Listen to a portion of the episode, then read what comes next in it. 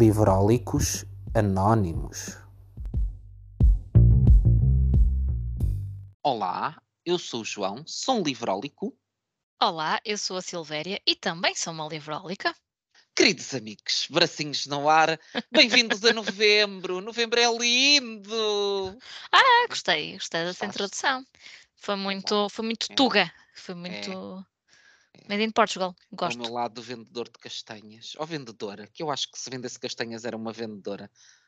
Vendedora que andava nas marchas no resto do ano, provavelmente. Sim, Sou muita madragoa, não sei se. é sim. Faltar a mão na anca. Uma pessoa cheia de carvão nas mãos, assim, cheia de vontade de viver, Ok. ali a debulhar castanhas. Debulhar castanhas. Não se debulhar castanha, é aquela coisa que a pessoa dá o golpinho, não se chama debulhar. Isso não é o milho? Pode-se debulhar muita coisa, Silvéria. Ok. Eu podia ir à primeira agora ver o significado de debulhar, mas não me apetece. Tá, não, Eu, eu hoje, aceitar, hoje não vou ser essa pessoa. Vá, golpear castanha, está pronto, perfeito, está bem. Mas eu, eu, não, eu hoje nem ia, nem ia confirmar. Eu hoje ia aceitar só. Pronto, ias aceitar, fazes muito bem.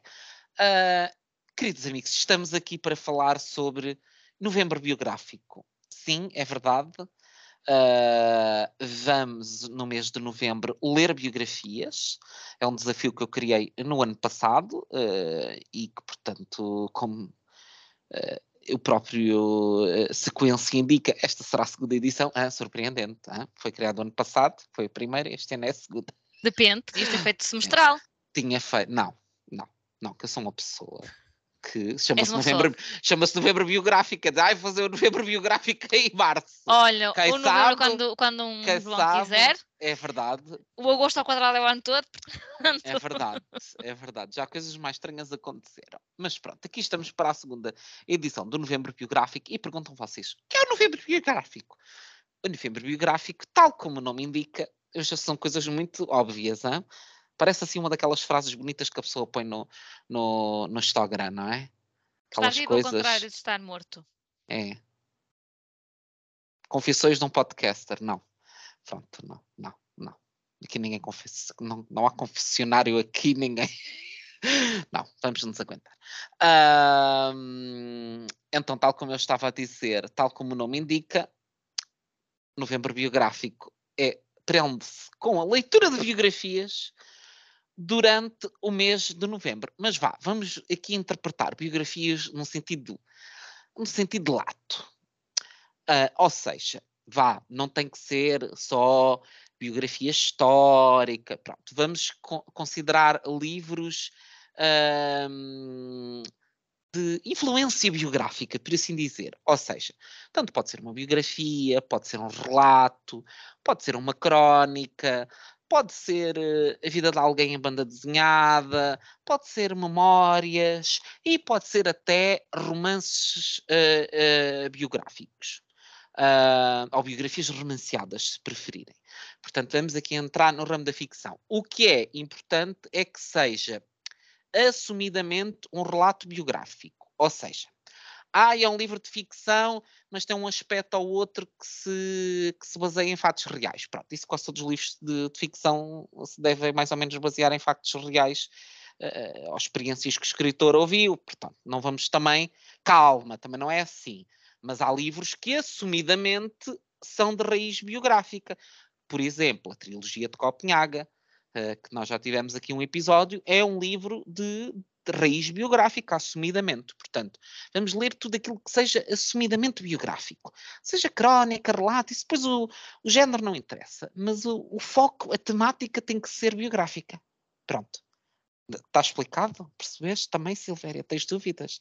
Eu, Silveira vai já agora procurar 50 casos excepcionais e diz: E aquele Eu, por livro? por acaso, estava a pensar aqui numa série de títulos, mas não tinha perguntado. Mas pensei assim: alguém vai perguntar se dá este, se dá Meus aquele. filhos, avancem. Desde que leiam, eu fico feliz.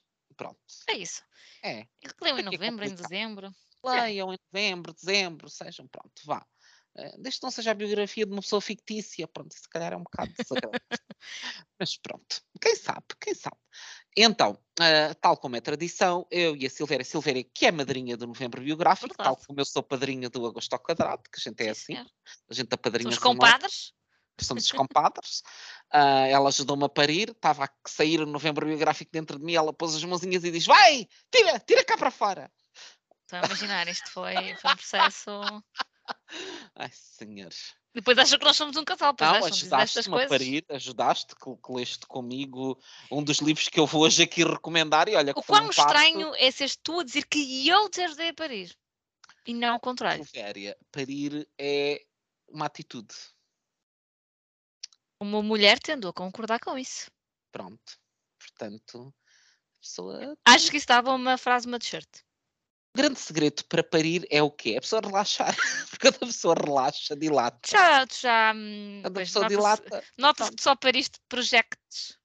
Projetos. Eu não Mas- parei mas olha- Mas olha que os projetos, disso, mas- os projetos eh, custa a parir, porque lá está, aquilo tem aquela, aquela perninha para baixo do J, tem, aquela pontinha do T cá para cima, aquilo em forma de cruz, aquilo dá trabalho. É uma Ah. coisa que. Do Jota. O J, está o J, projeto. Ai, de projeto. Estava a pensar em biográfico e o Ai, biográfico não tem Jotas. Não, do projeto, Silvéria. vá. Ah, bom, então, como habitualmente, eu e a Silvia já viram que nós não estamos bons, não é? Isto vai ser. Ai, promete. Bom, vamos ter então ah, livros que recomendamos e vamos também aqui revelar hum, algumas das leituras que nós temos em mente, se bem que já sabem que isto, boas intenções, o inferno está cheio. E será que nós vamos? Será que vais ser capaz de dar o filho ao Luís? Isto deve ser das frases que eu mais vezes disse. Eu neste este momento espero que não, porque não há nenhum Luís na minha Não vida. dês, não, não dês o filho ao Luís. Quem não sabe de onde é que vem esta frase, será que vais ser Não capaz de ouviu dar os o filho ao Luís? episódios anteriores? Não ouviu, não ouviu, porque é a grande frase, uma das grandes frases que Sandra disse a Gisela no meio da discussão, Gisela no Master Serrano, Plan, Gisela. Serrano. Esse Sandra ícone. disse a Gisela Serrano no- a meio do, do- no, no episódio da pancadaria do Master Plan e que é uma frase que nós repetimos ad nauseum, inclusivamente com pessoas que não fazem a mínima ideia do que é que nós estamos a falar. Certo. Sempre que alguém diz será, e eu digo logo será que vais ser Eu capaz já ensinei essa Luís? frase lá no trabalho porque saía mais vezes e ninguém percebia o que é que eu queria dizer. E pensar, Silvéria surtou. Eles já sabem Um que dia sim, vai mas- acontecer, um dia vai acontecer. Não, não, eu surto várias vezes, mas eh, ali, pronto, tive que contextualizar e parece um surto mais pequeno. Pronto. Será que a gente vai ler estes livros todos? Não sei. Temos uma intenção, vamos tentar cumpri-la. Salientar que nós temos um, um plano é, para este episódio, tínhamos feito as nossas escolhas, e antes de começarmos a gravar, digo- olho para a minha agenda e digo assim ao João: Ah, o meu clube de leitura tem muitas leituras programadas para novembro. Eu sou só uma, como é que eu vou dar conta disto tudo? E nenhuma delas é uma biografia. Exato. E, eh, pois, se calhar está um bocado hum, difícil. Ou vou meter férias, férias que já não tenho. Pronto. Lamento, mas olhem, eh, não, não vou nada. Dá. Não dá que ter uma consulta às 5. Tens uma consulta às cinco. Mas Olha, pronto, a vida vai. Se não for em novembro, prometo que tento ler logo a seguir. Eu vou me esforçar. Pensa isto- assim, tu também vais recomendar sobretudo biogra- eh, pois, biografias e bandas desenhadas. Banda desenhada até sabe ali bem como limpa palato. Certo. E vai ter de ser. Senão eu vou surtar. Surtar. Pronto. E depois alguém pode escrever a minha biografia e dizer que eu aos 34 anos sortei. Sortei Silvéria, eu, eu já tenho a ler a muito vida dos áudio. outros. Eu já tenho muito áudio que me permitiria escrever uma biografia interessante sobre ti. Oh, Oh, se os meus áudios Verdade. falassem e os teus? sim, sim, sim. Também, também tenho para a troca. Senhores, ai, Medo. troca. Muito é só o que eu tenho para dizer. Bom, mas antes de entrarmos dentro das nossas eh, recomendações para o novembro biográfico, vamos aqui espreitar eh, as novidades que a presença tem para nós.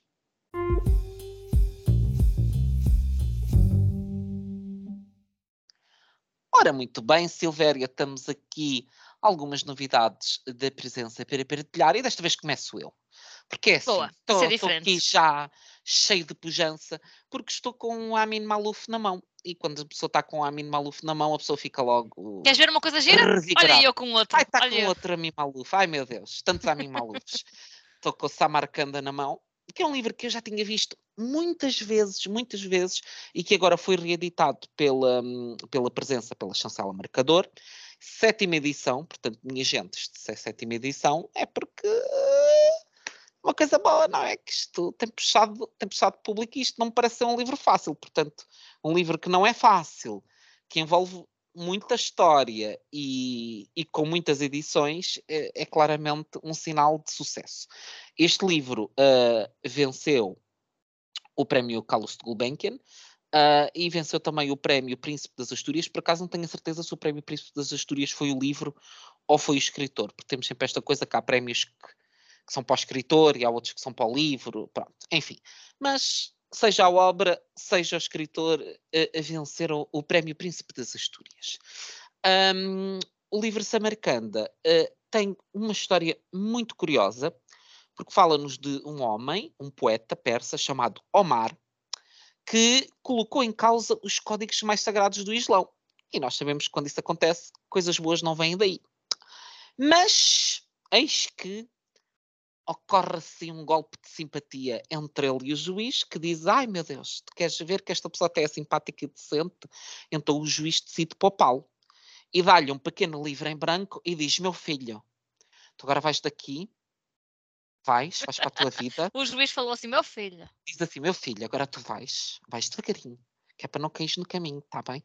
Vais assim, pé ante pé, levas este livrinho branco, amori, e quando chegares a um sítio tens assim um pensamento profundo, dizes, ai, ai que se me deu aqui uma coisa, deu-se-me aqui uma guinada na cabeça, tive aqui um pensamento profundo. Botas no papel. Antes no, no livro branco do que às vezes nas redes sociais. Olha, Olha. Mais livros brancos para este mundo. Olha. É o que eu tenho a dizer. E então, se a caneta for em branco também, com a tinta invisível, isso então, meus amigos, toca a escrever. Mas pronto, e assim começa uh, a história de Samarcanda. Portanto, temos aqui depois uma grande mistura uh, de história de tempos mais antigos. Isto tudo vai dar não sei muito bem como, porque isso vou descobrir quando ler o livro e quando vocês também o lerem. Um, a história vai parar ao século XX e em que temos um homem que fará todos os esforços para obter, para obter a edição original do Robayat, que imagino que seja o livrinho branco onde o senhor pôs os seus pensamentos profundos, um, e este homem vai tentar obter essa, essa edição original enquanto assiste à Revolução Constitucional Persa 1905-1907. Portanto, meus amigos, isto tem história, tem cruzamento entre vários períodos do tempo, tem pensamentos profundos, tem revoluções constitucionais persas. O que é que vocês querem mais? Eu estou já aqui muito interessado nisto. Eu que sou uma pessoa que gosto muito de história e do meu médico de família também. Isto já é só frases. Estou, um, estou em bom. de memes, estás, estou, estás em bom. Estou em bom. Gosto muito de história e do meu médico de família. Olha, eu finalmente posso dizer isso. Gosto muito da minha médica de família. Da tua médica de família. Tu já me contaste que tiveste com a tua médica de família. Eu, por acaso, Portanto, também tenho uma médica de família, não é um médico. A minha consulta não foi às 5, mas. Não foi. não foi, mas podia ter sido, não é? Um, mas estava eu a dizer, eu gosto muito de história, inclusivamente ando, aqui vai, não vai, para ler mais romances históricos, quando aqui a pensar, já não leio romance histórico há muito tempo. E o romance histórico é uma coisa que me assenta Olha, que não me luva. E da, da marcador deves ter alguns. Sim, tem, tem, tem a tua praia. Tenho, sim, senhor. E portanto, acho que isto vai ser uma leitura muito interessante. Olha, Olha Deixa-me acrescentar aqui uma coisa. Um, que eu sei que há pessoas que não valorizam a, a, capa dos livros e há outras que valorizam muito. Eu acho esta capa muito bonita. Uhum. Além disso, acho que a laranja não é uma cor muito comum, pelo menos na minha estante não é de certeza absoluta. E agora estava aqui a olhar para, para a ficha técnica do livro e é um livro que, que, tem uma coisa que muitos livros não têm, que é uma vasta equipa uh, por trás dele. A capa é da Vera Braga, da Marcador. Uh, olha, as veras estão, estão em bom nas capas dos livros, estou a ver que é, que é uma, uma, uma questão de nome. E tem aqui tra a tradução da Paula Caetano, tem revisão do Sérgio Fernandes, tem paginação do Miguel Antunes, portanto é um livro que também nos espanta que vá já com algumas uh, reimpressões, com algumas edições, porque hum, se tens várias pessoas a trabalhar num livro, é uhum. normal que depois as coisas tenham um bom resultado final. E num livro que não sendo fácil de certeza, uh, convém mesmo não, não haver aqui nenhum tipo de, de desleixo. Portanto, um, também tenho aqui este livro muito bonito na minha estante. Muito bem. Queres-nos falar de outra novidade, Silvéria? Quero, pois. Só que estou numa posição um bocado ingrata. E agora tu perguntas porquê? Porquê, Silvério? Porquê? Faz-me. Porquê, Silvério? Estou, estou numa má posição. Estás? A cadeira não está confortável? Uh, por acaso não estou com um bocado torta. Mas, mas porque vou falar sobre um livro que é o segundo volume de uma, de uma, de uma série de mangá. E falar do segundo, uh, sem dar grandes spoilers, não é- do primeiro não é fácil, não é? Porque nós já falamos do primeiro aqui, chama-se A Menina que Veio do Outro Lado, é um livro com texto e ilustração de Nagabe, que eu entretanto percebi que é um, um jovem mais novo do que eu, uh, nasceu em 93 em Tóquio. Ai, senhores. É, não sei porquê, na minha cabeça uh, era mais velho, mas às vezes eu esqueço-me que uma pessoa com 30 anos já não é propriamente muito nova, não é? Nem eu. Uh, mas enfim. e o primeiro, se bem se recordam, a sinopse diz uh, que isto passa-se numa terra muito longínqua, onde há dois países. Há o país de fora, onde vivem as criaturas que, que amaldiçoavam pelo toque, e depois há o país de dentro, onde habitam o- os humanos. E a menina e o doutor, sendo que o doutor é uma personagem eh, que aqui é representada em tons de, de preto, não é? Em tons de preto, não, em preto mesmo. E a menina está sempre em tons de branco, inclusive é o cabelo. Portanto, a menina e o doutor eh, nunca se deviam ter cruzado, mas conhecem-se e a história parte daqui. Por isso, são dois seres de mundos diferentes que se cruzam e no primeiro volume que eu estou a ler no momento em que nós gravamos este podcast, quer dizer, mais ou menos, não é? No que nós gravamos este podcast, eu comecei a lê-lo, ainda só li um bocadinho, mas já consigo perceber que há aqui eh, pano para mangas, não é? Estou a gostar uma série. A arte desta, desta série não é muito definida, ou melhor, dá a sensação que o Nagabe, eh, quando é necessário, ele é detalhado, e quando não é, ele parece que torna as coisas um bocadinho mais rascunhadas. Pronto, esta é já a Uhum. minha primeira impressão. E no segundo volume, temos então o desenvolvimento não só deste, desta ligação entre eh, a menina e o, e o doutor, mas um forasteiro, um outro forasteiro que se cruza com eles e acontece aqui qualquer coisa que não era suposto. E quais são as consequências? Eu não posso dizer mais. Eu, eu, eu, eu, gostava, mas Não eu. Não nem eu mais. quero saber, porque ainda não acabei o primeiro. E se eu ler Pronto. muito sobre a sinopse, eu vou ficar a estragar a minha própria leitura. Tu segura. Mas eh, folheando assim o, ah, o livro, que sim lê-se de trás para a frente, antes que perguntem. Ahm, mantém aqui o mesmo, o mesmo estilo gráfico, assim, um- a menina tanto está muito detalhada como está mais simplificada, e eu tenho apenas um reparo a fazer, que calculo que venha do original. Há balões que às vezes uma pessoa fica um bocadinho perdida de quem está a dizer o quê, mas é facilmente perceptível pelo sentido, não é? Ah, na Uhum. sequência aquilo vai-se vai -se percebendo. Mas essa era uma, uma questão que eu, que eu mudava, mas também acredito que com o evoluir dos volumes, ah, com o passar da série também vamos ficando mais habituados. Verdade. Eh, esperemos que assim seja. Eu eh, ainda não comecei a ler, mas fui com o primeiro volume atrás de mim para a Espanha Olha, e viajada. fotografei, fotografei eh, no claustro da Catedral de, de Placência. Pronto, foi um belo sítio. Achei que era um sítio estavas- adequado. Estavas encantado nessa viagem. Estava, estava muito, foi muito, um encontro muito feliz. Uhum. Também espero que seja um reencontro feliz com Anya e Ani. e Ai, lá vamos. Ai, ai até fiquei nervoso. Ai, Já estava a demorar. É agora, é agora. Anya Yanagihara. Yanagiara. Yanagiara. É capaz de ser mais isso. Ana, Anya Yanagiara. Anya Yanagiara.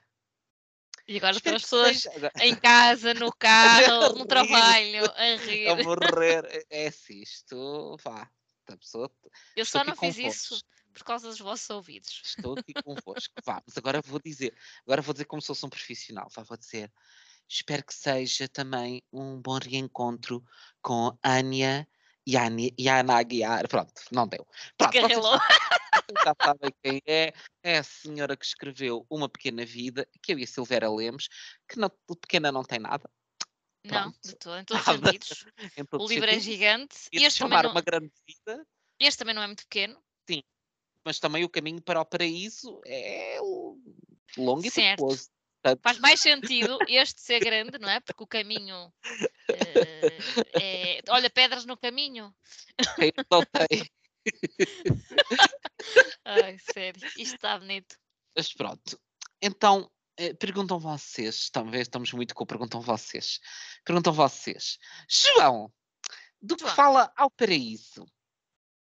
Ao Paraíso é um romance que atravessa três séculos, eh, que nos mostra três versões da identidade norte-americana e nos convida a viver a experiência do amor, da família do luto e da busca pela mais esquiva promessa, a utopia. Olha, quem procura utopias está tramado. Normalmente a utopia é uma coisa que não corre bem. Só para. Pronto. tu testas, não é, Silvéria? Que a utopia Confirmo. não corre. Confermes. Ai, Confirmo. confermes, confermes, até fiquei. Com vermes não tenho, É, mas.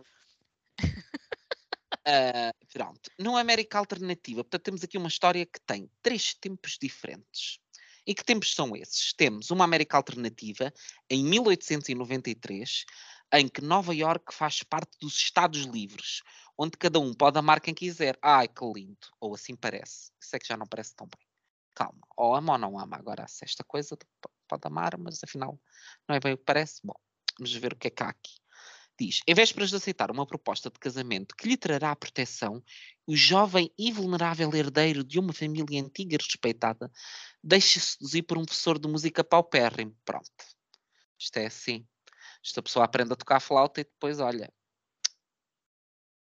Pronto. é é flauta, pifarinho. pifarinho, uma pianola, passar assim a mão na pianola. Pronto. Em 1993, portanto, o segundo tempo, em 1993, em Manhattan, que enfrenta o pesadelo da SIDA, um jovem havaiano partilha a sua vida com o companheiro rico e bastante mais velho, mas esconde-lhe uma infância traumática e o destino do pai. Ok, curioso, interessante. Hum. Ah, bem, pode ser. Depois, terceiro tempo, em 2093, É lá. Um mundo devastado pela doença e refém de regimes totalitários. Somos nós, basicamente. Eu ainda, eu ainda vou estar viva. Ainda os meus, Em 93. Sim, sim. Sim, sim. O meu objetivo é chegar aos 111. Ah, eu estou por essa ordem de ideias, também vou estar vivo. Eu nessa altura tenho 104, tá, ainda ainda estou fresca, que nem Ah, uma tá alface do Lidl. Então, olha, estamos os dois a fazer podcast ali para Alexandre. Nessa altura já vai ser podcast, vamos fazer diretos na televisão, sei lá. Eu. Um live. Ai, vou fazer um live. Olha. É uma coisa que nós não costumamos fazer.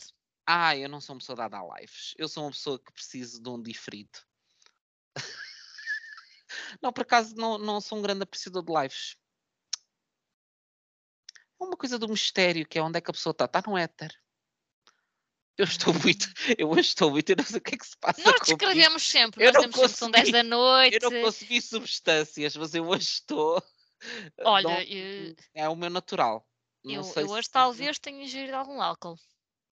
Talvez. Então. Foram ordens superiores. Ah, tá bem, pronto. Pensava que tinhas comido uma cherry. Que era Não, não, teste uma cherry. probabilidade. Eu adoro umas cherries. Mas pronto, em 2093, num mundo devastado pela doença e refém de regimes totalitários, a neta de um cientista famoso tenta aprender a viver sem o avô e resolver o mistério das ausências do marido. Ok. Isto parece assim uma coisa, muito- não sei o que é que Mas vai já não, acontecer. não imaginava, eh, não sei porquê, se me dissesses que ela teria uma obra com futuro, não é? Uma coisa assim, eh, projetar numa chupia. Não sei, não era uma coisa que eu associaria a essa altura. Talvez por ter uma pequena vida muito presente, Uhum, eh, porque nós não lemos assim há muito tempo, fizemos o episódio que, modéstia à parte, acho que é um dos melhores episódios que nós já fizemos aqui. uhum. Volta e meia há alguém que, que o ouve e que vem comentar.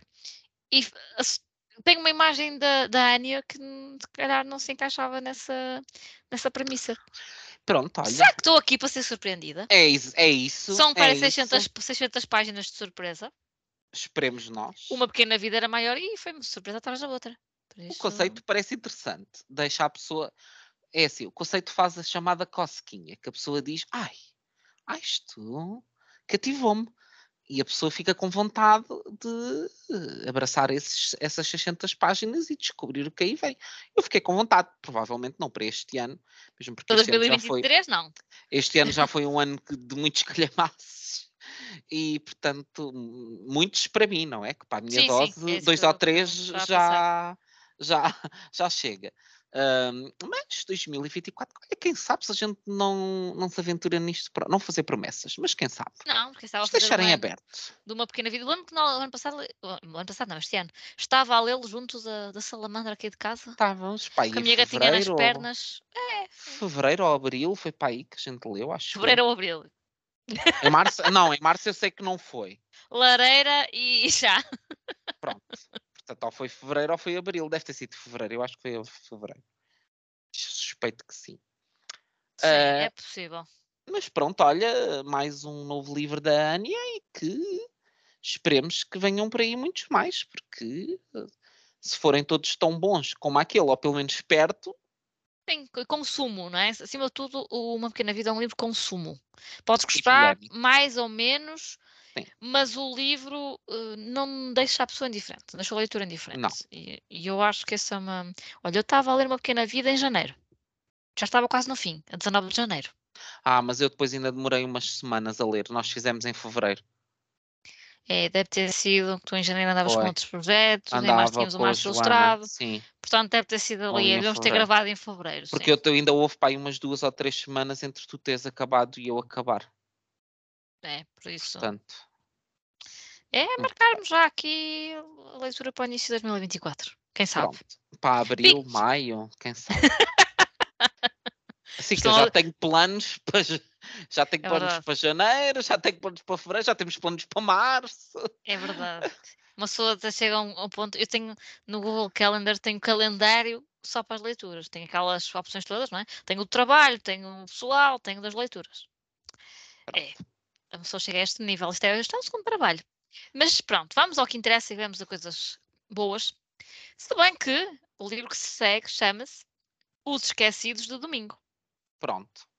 Que dito assim, parece uma coisa eh, má e verei se é ou não. Porque Os Esquecidos de Domingo é o novo livro que a presença nos traz da Valérie Perrin, a mesma autora de Três e de A Breve Vida das Flores. Então, nos Esquecidos Domingo, acompanhamos a história de Justine, uma jovem de 22 anos. Ela vive com os avós, vive com o primo e vive com eles desde que quer os pais dela, quer os pais do primo eh, morreram num acidente.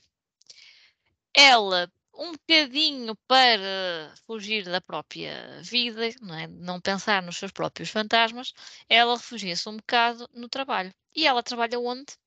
Nas hortênsias. Tanto que a capa deste livro tem uma vela de uma hortênsia. Hortênsias é um lar de idosos na pequena aldeia onde ela vive. E ela gosta muito de conversar com os residentes ah, desse lar, sobretudo com Helene, que é uma centenária cujo sonho é aprender a ler. Ah, Eh, é, isto é muito, muito bonito. Então elas tornam-se amigas, passam muitas horas a conversar, a partilhar histórias e sentimentos. Mas quando elas se tornam ainda mais próximas, acontecem três coisas. Primeiro, a Justine começa a interrogar-se sobre a morte dos pais, compra um caderno, olha, voltamos aos cadernos, no qual começa a escrever regularmente. No lar surgem três telefonemas que vão provocar uma pequena revolução. E de que forma é que isto está tudo interligado? Vamos descobrir. Como é que podem as antigas e as novas memórias da Justine mudar o rumo da sua vida? É uma boa pergunta. Por isso, dizem que a, a Valérie Perra eh, conta histórias como ninguém, que mergulha mesmo ali na, na mente das personagens, naquilo que elas sentem, e há também quem diga que este não é um livro para pessoas imaturas. E não digo imaturas no mau sentido, eh, pela nossa idade e pela nossa experiência de vida, há alturas em que é suposto sermos imaturos. Em, e dizem também que a sinopse parece uma coisa muito simples, mas que é uma história com muitos contornos. Por olha, isso, eu estou a dever aqui, Valérie, se me estás a ouvir, eu estou em dívida para contigo. eu também Estou. estou. Devo dizer que tenho ah, uma amiga que trabalha comigo Uh, a Ethel, beijinho para a Ethel, se estiveres a ouvir.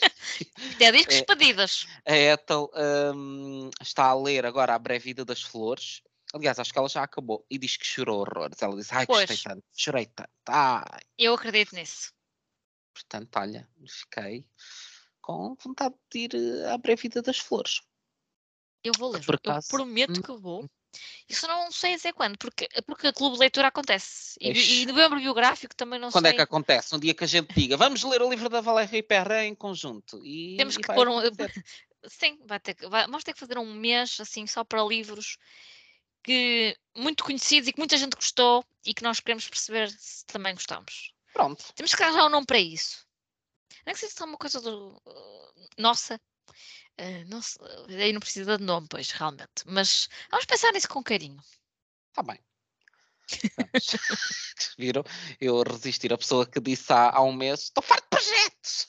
Agora já está a dizer: está bem, pronto, é assim, eu sou um dado. Nós sabemos que pode acontecer e pode, acontecer mais para a frente. É e isto. Pode. E quando acontecer, vai ser no momento certo, que é isso que eu acredito. Ah, e pronto, bonito, não é? Vamos passar só em revista os livros que falámos. Uh, portanto, uh, tivemos aqui uh, de Amin Malouf Samarcanda, pela Marcador, pela presença Ao Paraíso, de Anya Yanagiara. Pela presença Comics, tivemos então o segundo volume de A Menina que Veio do Outro Lado e também mais um livro da Valérie Perrin chamado Os Esquecidos de Domingo.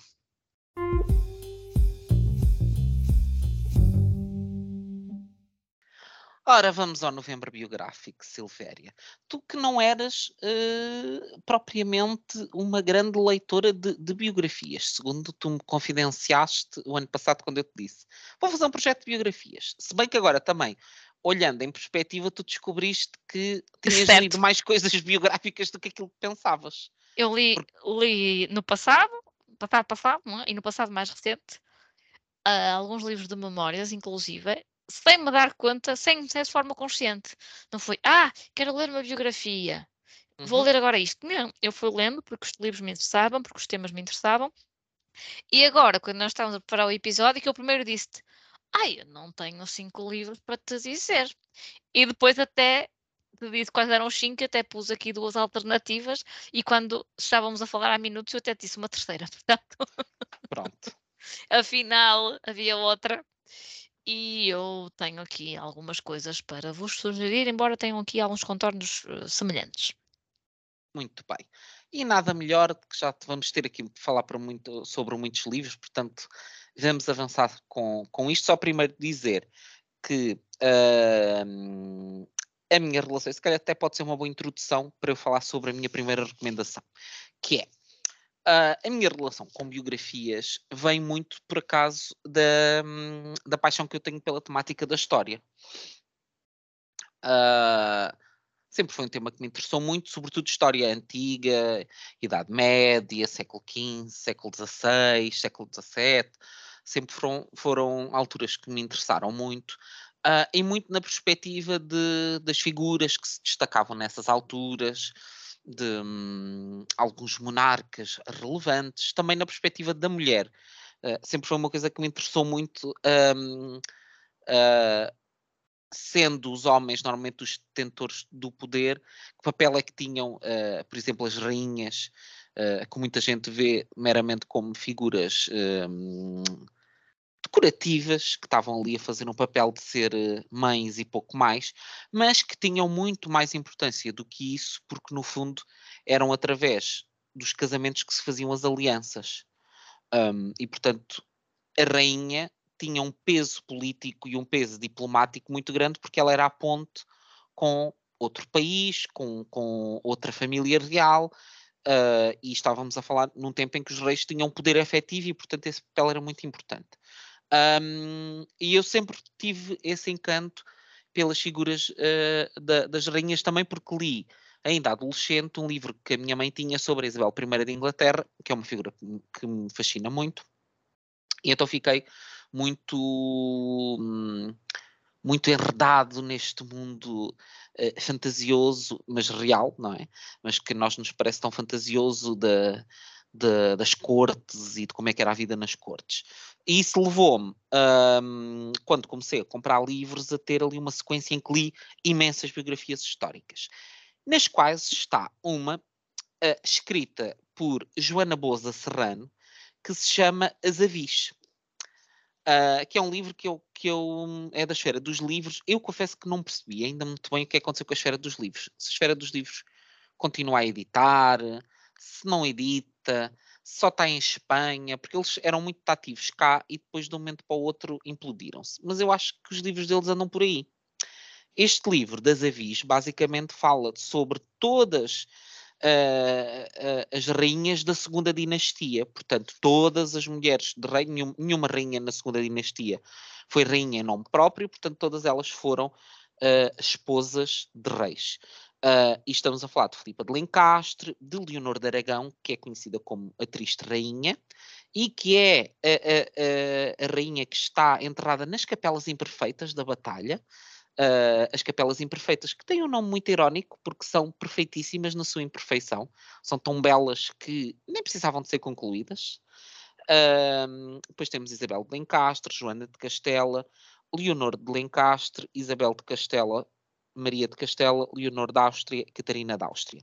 Muitas destas rainhas não são assim tão conhecidas, excetuando a Rainha Dona Leonor, que foi a criadora das Misericórdias, é a mulher de Dom João II, um, e que é uma figura muito importante, que viveu muitos anos, inclusivamente no reinado do Dom Manuel, que era irmão dela, uh, ela era conhecida como uma velha rainha, e portanto foi uma figura muito importante na história de Portugal, exatamente pelo papel que teve na criação das misericórdias, era uma mulher com muito dinheiro e que teve um papel muito importante, e claro, Dona Filipa de Lencastre, que foi a mãe da ínclita geração, uh, a mulher do Dom João I, e que uh, foi também uh, uma das responsáveis pela nossa aliança muito forte com a Inglaterra, que teve origem nestes tempos. E depois, pronto, claro, Catarina da Áustria, que um, foi uma das impulsionadoras da construção do, do Mosteiro dos Jerónimos, também uma das responsáveis uh, pela Inquisição ter vindo para Portugal, mas pronto, ninguém é perfeito, não é?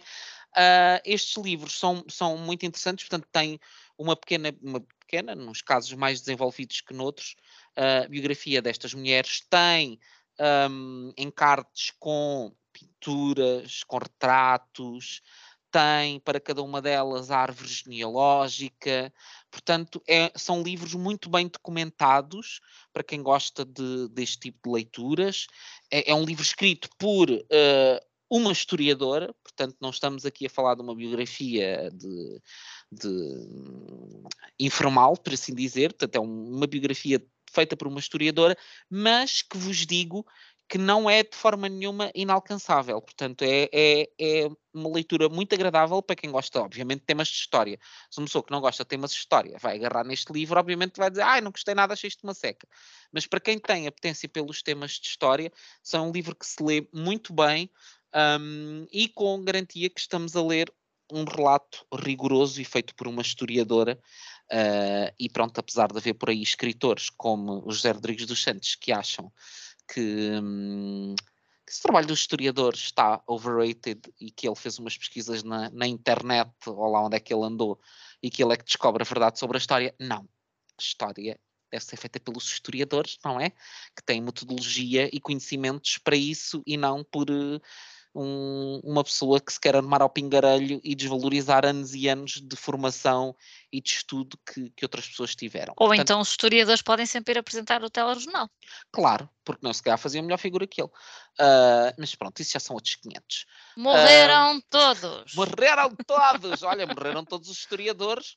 Uh, uh, pelo menos em sentido figurativo, pois. quando ouviram uh, aquela pessoa a dizer buçalidades, não é? Porque é o que se pode, é o que se tem que chamar a uma pessoa que não é um estudioso nem um especialista de história a querer ele ditar o que é que é história e o que é que não é. Já faltava uma revolta neste episódio. Eu revolto-me, porque eu acho que as pessoas têm que se começar a. a hoje em dia toda a gente é especialista, especialista em tudo. E as é pessoas verdade. têm que se começar a, a, resumir a sua insignificância. As pessoas têm que perceber que elas são insignificantes. É verdade certo. que ele não é tão insignificante como nós, porque é uma pessoa popular. Mas isso não, não faz de uma pessoa insignificante também. todos nós somos insignificantes. Pronto. Qual é o nosso contributo para o mundo? Qual é o contributo do Jair Rodrigues Santos para o mundo? Não é nenhum. Uh, criar memes. Uh, só se for gastar memes, papel. Né? Que ele escreve livros a metro, aquilo é só, é só, gastar papel. Pronto, é o contributo. Olha, eu tentei, eu juro que tentei, mas Ai, não, não, não, não, não estava, não estava a revoltar comigo. Pronto, Agradeço, é respeito quem quer ler.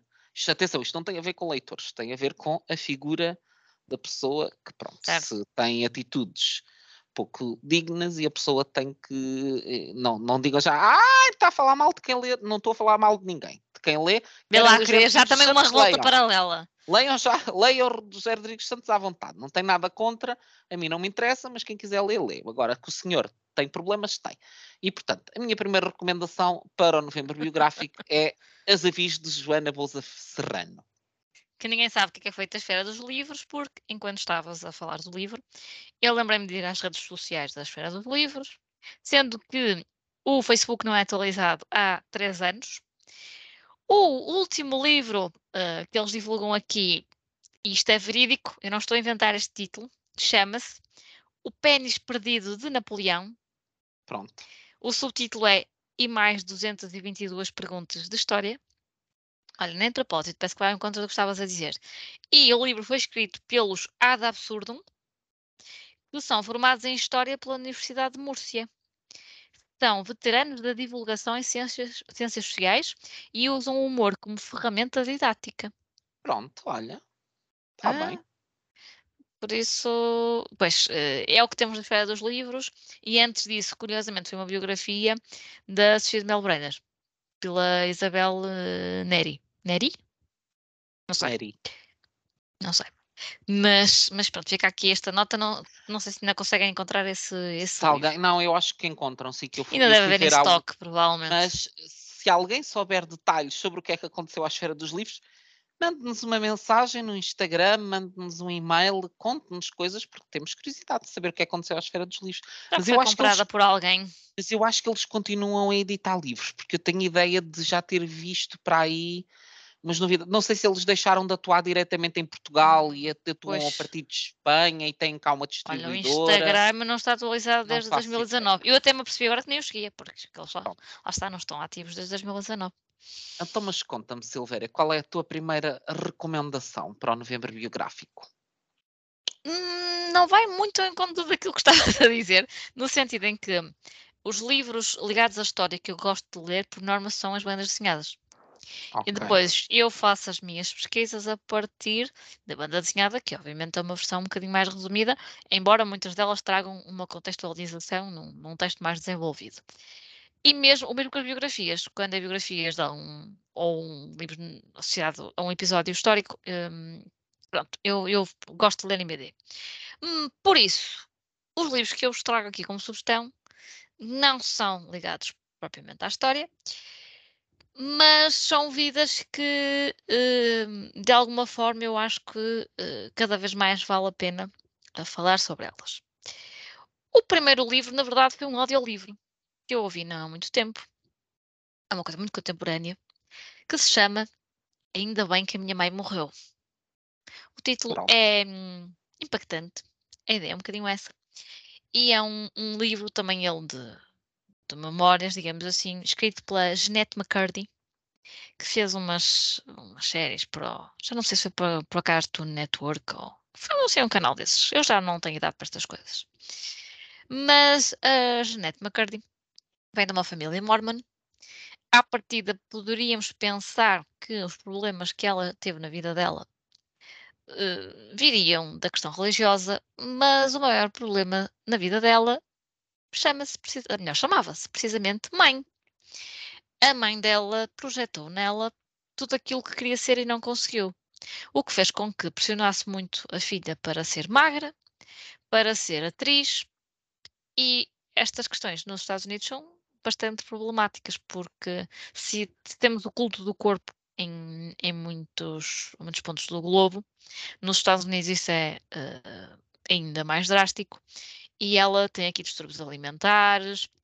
A mãe, só para terem uma ideia, tentou até atrasar o desenvolvimento dela, uh, porque ela não, não tiver, o peito não crescesse, pronto, assim uma série de coisas para que ela continuasse a conseguir trabalhos como criança e determinados papéis mais novos, que na altura era o que, o que tinha. Pronto.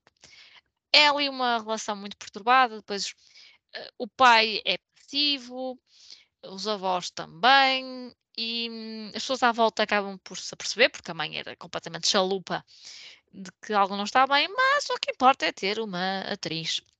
Uh, e ela não tem bem a noção do quão uh, dramática é a sua vida, porque está dentro da situação, não é? E muitas vezes julgamos as pessoas em determinados momentos, ah, porque é que ela não saiu desta relação, ou porque é que ela não bateu com a porta, e a verdade é que a pessoa está a ver o mundo dentro dos seus, dos seus, do seu universo de referência, não é? Sim. E não tem ferramentas para muitas vezes. Especialmente quando cresce nele, não é? Sim, é sim, e quando era pessoa, muito nova. A pessoa pensa, pronto, isto é o normal, se calhar todas as mães são assim com as suas filhas. Sim, também é, uma, é, é, o que tu pensas, não é? Isto é, se o meu pai, os meus avós deixam estudar assim, é porque é suposto isto ser assim. Ela também é assim. Com os irmãos, pronto, eram rapazes, as coisas eram um bocadinho diferentes, mas ela pensava que a mãe estava a ser muito cuidadosa, que era, aquilo era uma forma de gostar. E a mãe depois acaba por uh, ter uh, problemas de saúde. O título é autoexplicativo e eu ouvi o audiolivro que está disponível no Go Plus, Go Plus, Go whatever, que hum, é narrado pela Inês Jales, que também é atriz, e eu já tinha ouvido outros audiobooks em português de Portugal que me tinham dado muito sono. Não foi o caso deste, porque a Inês faz realmente aquilo que eu acho faz sentido, pelo menos para mim, que sou uma pessoa mais visual do que auditiva e que tenho muita dificuldade em concentrar-me é, no que estou a ouvir, sem estar a ver. Uh, ela faz ali diferentes intuações, consoante está uh, a expressar a própria, a própria Jeanette, quer, quer é, seja a mãe, ela faz ali intuações diferentes e uma pessoa percebe mesmo quando não é diálogo, mas a quem é que ela se está a referir. E torna a leitura um bocadinho mais, mais dinâmica e, e, acho que quem quer ouvir um audiobook em português de Portugal, que esta é uma, uma boa opção, até porque é muito atual e nos faz se calhar estar atentos a determinados sinais, porque ok que isto é Estados Unidos e se calhar acontece mais facilmente lá, mas não quer dizer que de outra forma não acontece em Portugal. Se calhar não tanto com, com a questão da representação, mas há, e eu infelizmente conheço algumas, há muitas mais que têm esta obsessão com a questão do corpo e que eu acredito que não seja com má vontade, mas acabam por levar a situações de anorexia ou bulimia, uh, o que é uh, um, um, grande problema, não é? Como sabemos.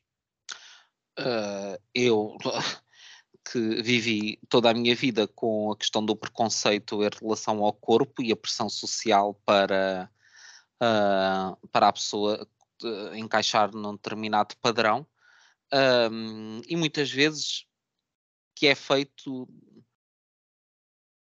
Ah, obviamente isso não, não desculpabiliza as consequências de maneira nenhuma, mas as coisas são feitas muitas vezes de forma irrefletida e sobre uma capa de boas intenções, não é?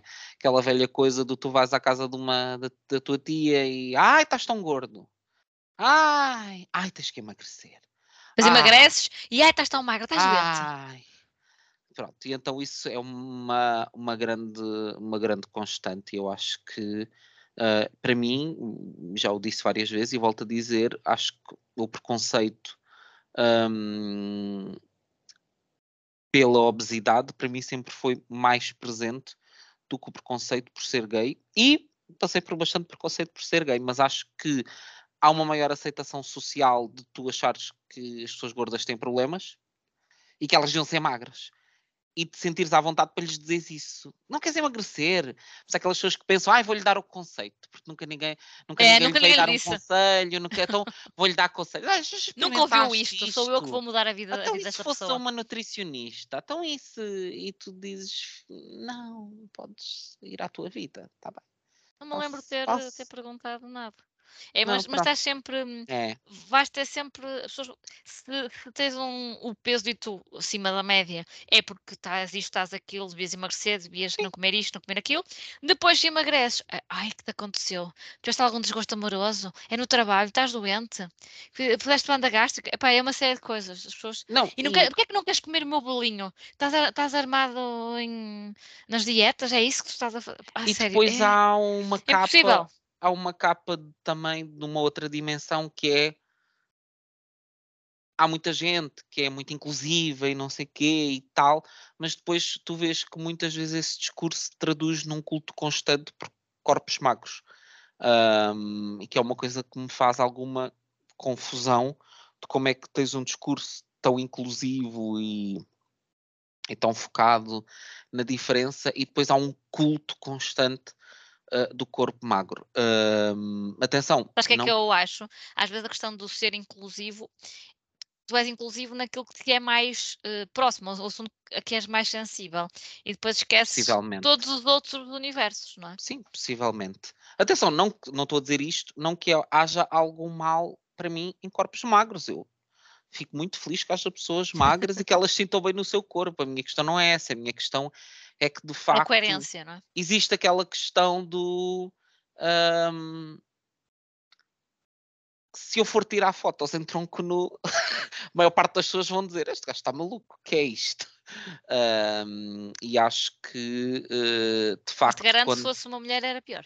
se fosse uma mulher, garantidamente, sim, as mulheres sofrem uma pressão muito maior ah, em relação à questão do corpo. Isso, mas de longe, porque é depois reproduzida por 1500 coisas. Ahm, depois é a questão das mamas, tens as mamas grandes. Mas olha, também tenho as mamas grandes, portanto, é assim, é assim. Mas de facto, sim, eu acho que está muito disseminada e estamos pouco habituados a. Porque sempre que vemos, eu, por exemplo, o Sam Smith, ah, ele agora, pronto, está muito excêntrico e está a fazer. ah, e veste-se de outra maneira mais provocante e não sei o quê. Se ele fosse ah, magro ah, e tivesse o corpo todo malhado e não sei o quê, ele vestir ah, roupas provocantes, da gente ia dizer: ai, gostoso, ai, que pedaço de homem. Como é gordinho, porque ele en- engordou bastante nos últimos anos. Ahm, pronto, já é o que é que se lhe passa pela cabeça, ele está maluco, isto é um horror, estou enojado, pronto, e, e de facto existe uma, uma dualidade muito grande e é um tema a que devemos estar atentos, ahm, porque tem consequências muito grandes. principalmente parar para pensar antes de abrir a boca. Sim, metam-se na vossa vida, não comentem o corpo das quiserem outras fazer um comentário, pessoas. um comentário desses, em vez de deixarem sair as palavras da vossa boca fora, Sim, olha, comam um bocado de pão, um bocado de queijo, comam, qualquer coisa vão assim. beber um café, vão, vão largar uma doces. Vão, vão meter a cabeça na retrete para ver se, se limpam as ideias. Ah, Façam uma Isso é coisa. Não, Eu só desejei não, mas é só a pontinha, vá, não é, não é para não é para pôr a boca, é só assim a pontinha de, para ver se Ah, refresca. Para ver se ok. refresca a cabeça. Mas pronto, vá, vamos para, para outros temas. Vamos avançar. Eu estou muito revoltado. Ah, e muito maluco também. Não sei o que é que me aconteceu hoje. Ah, Estou cansado. Eu, quando estou cansado, estou, fico assim um bocado. Pronto. Agora é o momento, agora começava a chorar, não é? Era espetacular. Montanha russa, agora que estava aqui viste se um de nós tinha agora aqui um surto? É? Meltdown. Ah. Continuávamos a gravar, parávamos a Ai, gravação minha por, a- amiga, por respeito aqui à. parava a gravação, isto era já, era agora que isto ia viralizar. Que horror. Não, estou a brincar. Era tipo não por causa do perceba- engaja- para engajamento. quem não perceba que é ironia, isto era a brincar. Ahm, mas pronto, vamos falar de um livro muito sério, ahm, que curiosamente foi, um, foi o meu primeiro Chimamanda. Sim, porque eu andei muito tempo a resistir a Chimamanda, sobretudo porque Chimamanda é uma pessoa que escreve livros muito grandes, É verdade. que é uma coisa que me cria sempre aquele. Ai, não podes. Estão aí com 200 páginas, não se consegue fazer uma coisinha boa. Ela tem um Ah. que não é muito grande. Que não é esse que tens aí, e é a cor, do, a cor do hibisco. Não é muito grande tem Mas um mesmo contos também. assim, é, quer dizer, não é muito grande por comparação, porque ele mesmo assim é grandito. Sim, tem para mais 300 páginas, Tem, tem, tem mais de 300 garantidamente. Uh, porque ele é, ele é grossito. É. Se, se, não tem mais de 300, tem papel grosso, porque ele tem. Não, a lombada não é assim tão pequena. Eu acho que é do Uh, Don Quixote e a Don Quixote tem, tem um, um, papel grosso. Grosso. Sim, viril. Um, mas então eu decidi ler uh, uma Chimamanda e quis começar assim por uma coisa mais pequetita. E vi, uh, e estava eu assim num passeio pela livraria da Travessa e vi lá o Notas sobre o Luto e disse: Ah, é isto mesmo. Ainda por cima, o tema do luto, que é um tema que, que eu aprecio enquanto leitor, não enquanto pessoa que vivencia a experiência de luto, que isso dispenso, mas uh, enquanto leitor é um, é, é um tema que, que, me interessa. E pensei: olha que interessante, vou ler. Um, e de facto, este ano peguei nele e foi uma excelente leitura. Gostei mesmo muito do, do relato da Chimamanda, porque foi emotivo sem ser lamechas.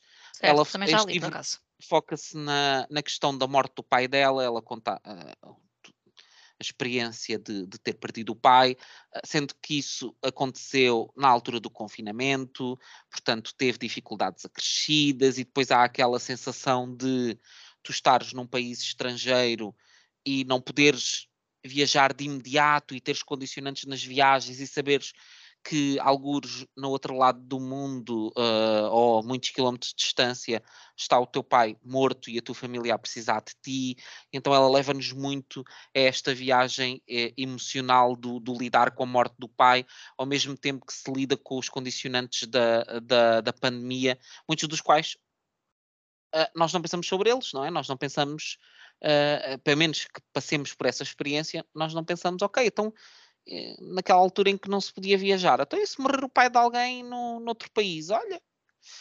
uh, é o que é. Um, e, e, ela leva-nos por toda esta, esta experiência. É um livro muito pequenino, uh, mas que uh, claramente o seu conteúdo um, transcende o número de páginas que o livro tem. E tem aqui várias passagens que me ficaram na memória, várias que, que eu aqui marquei, como viverei o resto da minha vida de mãos esticadas à procura de coisas que já lá não estão. Isto é um sentimento muito familiar. Uh, eu, por exemplo, há uma coisa que me faz imensa confusão, é uh, a questão da casa dos meus avós. Uh, e ela, um, existem as duas, uma delas eu quando vou ao Alentejo passo por ela e, e ela já foi uh, transformada e há outras pessoas que moram lá e não sei o quê, mas tens sempre aquela ideia de os meus avós viviam ali. E, e acho que este desenraizamento do espaço é, é, também uma coisa muito violenta. É violento perderes a pessoa e é violento perderes o espaço também. Porque... Mas sabes que hum, não perder o espaço não torna não, obviamente o processo é mais fácil. Verdade. Por acaso, uh, as casas onde viviam os meus avós continuam a ser habitadas por tios e tias uh, meus, não é? Um, e continua a ser, não sei, ali determinadas memórias associadas àquele sítio. Sim. E tu também não esqueces. Eh, mas eu, acho que, mas eu acho, mas pelo menos tens o sítio onde ir uhum, e sim. que pertence. Tens um sítio onde viver a tua história, entendes? Enquanto eu acho que quando deixas de ter aquele sítio, parece que a tua história se perde de alguma Sim, forma. mas até quando sais de uma casa, uh, mesmo que não tenha sido por Sim. essas questões, saber que outra pessoa está a viver, não é? Pisar o mesmo chão, uh, abrir as mesmas janelas, parece quase mas quando uma invasão de privacidade, eu... não sei. Quando são familiares, ainda por cima familiares que, que morrem e avós, acho que tem um, tem um peso Sim, se tu és uma diferente. boa relação com eles, é é sempre uma situação muito estranha, sim. E portanto compreendo perfeitamente isto que, que, que a Chimamanda diz e tem aqui muitas outras passagens. Um, e, e, é de facto, eu acho que é uma excelente forma de entrar uh, na escrita da Chimamanda. Um, há outra coisa que ela diz aqui que é como é possível o mundo continuar em movimento, a inspirar e a expirar, inalterado, enquanto na minha alma se instalou uma dispersão permanente. E de facto, isto é uma sensação que muitas vezes um, as pessoas têm perante o horror e perante um, coisas muito violentas que nos acontecem, que é como é que em redor as pessoas continuam com a sua vida, mas dizes, mas como assim? Mas, mas como é que se continua com, com normalidade? Não. E acho que nós temos muito esse peso como sociedade. Um, queremos muito obrigar as pessoas a ultrapassar as coisas. Já chega, tens que seguir em frente. Não, tens, eh, parece que queres obrigar as pessoas no momento do luto, não é? Recente, a ficarem muito tristes, a vestirem de preto, a ficarem com olheiras, a mostrarem o sofrimento. O sofrimento tem que ser exteriorizado. Mas depois há ali um momento a partir do qual isto deixa de ser eh, admissível. E tens de seguir em frente. A vida continua. Foi melhor assim. Então parece uma sociedade bipolar. Qual é Sim, o, eu- o- o momento do, do relógio, né, do despertador que toca e tu tens de repente que sorrir e cantar? Eu acho é? que esse fenómeno do ter de viver a morte de forma muito visual e muito pungida publicamente, acho que é uma coisa mais de meios rurais. Não sinto isso tanto no, no ambiente urbano, mas sinto muito essa pressão do tens que seguir com a tua vida. As pessoas parece que tu não tens espaço para sentir as coisas e para poder estar triste, parece que o está triste e, e apetecer-te carpir a tua dor, parece que é um peso incomportável para as, para as pessoas que te rodeiam. Que não, tens que sabem ultrapassar. lidar. Tens Nós, que nós não, sabe- não sabemos lidar, eu acho que é um bocado isso. Pois não sabemos lidar, mas acho que devemos dar espaço às pessoas. As pessoas têm o direito a ter o seu momento de estar triste. E parece que vivemos nesta ditadura da felicidade em que temos de estar sempre bem. Há coisas que são muito violentas. Perder uma pessoa de quem nós gostamos muito é uma coisa muito violenta. Sim, E eu não estou a depois há- dizer com isso que a vida acaba. Não é essa visão. Mas a pessoa tem direito a ter o seu momento de se habituar a um sentir, é? mundo a sentir. Nós somos pessoas de carne e osso. E se a pessoa, se a pessoa perante a morte de um ente querido, não tem legitimidade para dizer: epá, quero estar aqui no meu canto e quero pensar e quero sofrer e, e deixa-me estar aqui um bocado. Então, o que é que pode acontecer de significante na tua vida eh, em que tu possas fazer isso? Permite, entre aspas, estar, estar triste, não é? Porque isto, se- isto não é um, um acontecimento suficientemente violento, o que é que é um, um acontecimento suficientemente violento? Ah, não sei, são questões que, me, que também me apoquentam. Tu estás muito apoquentado. Estou não estou como isto, não é? Estou apoquentado, estou muito parvo, estou muito tudo. Tu estás muito tudo.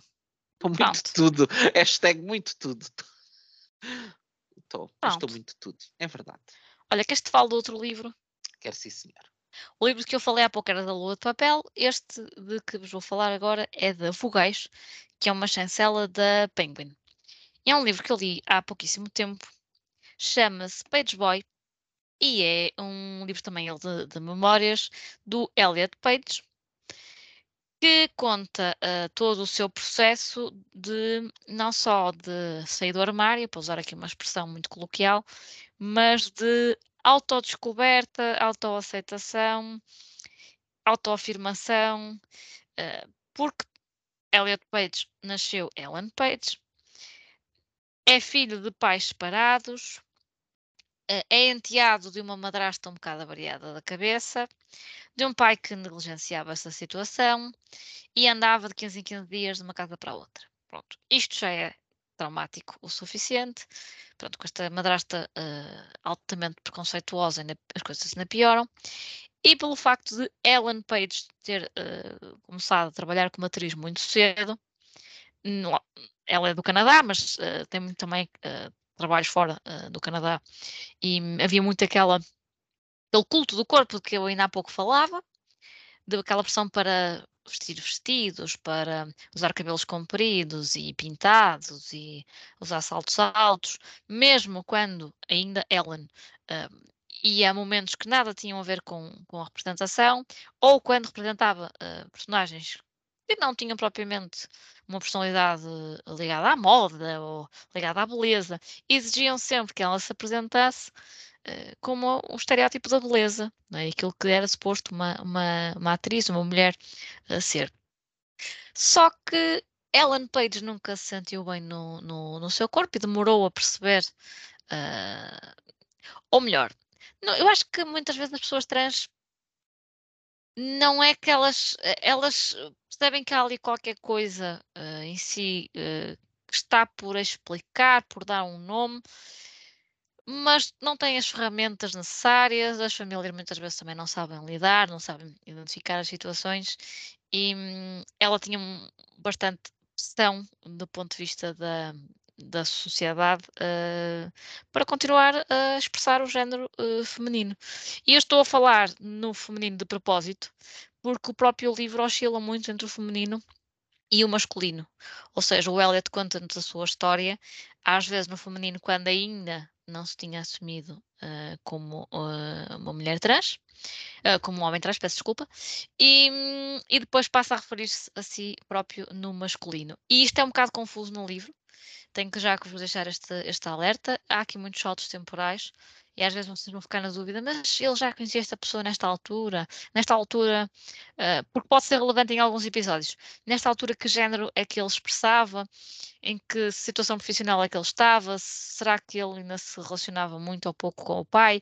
Pronto, nota-se que há aqui muitas mágoas, mas que ele já está num bom lugar. E que o facto de ser famoso e ter um bom, uma boa situação económica lhe permite um, ter acompanhamento psicológico, que é fundamental, e que lhe permitiu fazer, uh, por exemplo, uma mastectomia quando uh, achou que era o momento. E um, sem esperar muito, sem ficar a remoer no assunto, por um lado, a fama traz essas vantagens, não é? De, de ser rápido quando tu decides uma coisa. Por outro lado, pronto, tens, tens toda a comunicação social atrás, todas as teorias sobre a tua vida, e depois ele também sofreu aqui alguns uh, abusos de várias ordem, uh, por estar num, num meio todo ele muito tóxico, em que abundam também outras substâncias ilícitas e muito prejudiciais, e todo o livro é quase uma espécie de catarse, quase o próprio Eliot. Dá uma sensação que ele tinha necessidade de escrever isto. Só que o que é que acontece neste livro e num outro que eu, entretanto, também vos vou falar? Eu acho que, por se querer respeitar muito o percurso da pessoa, o livro às vezes carece de edição. Para que para o leitor a história, que, é, que seria exatamente a mesma, seja contada de uma forma mais perceptível. O leitor não se perca. Porque o facto do leitor se perder pode beliscar um bocadinho a empatia tem para com, para com a pessoa. E aqui senti um bocado isso, porque parece que ele está realmente a falar e que anda para trás e para a frente. Eh, e estamos a falar de um livro de algo escrito e não de uma pessoa que está a conversar com os amigos num, num podcast ou num, numa esplanada de um café.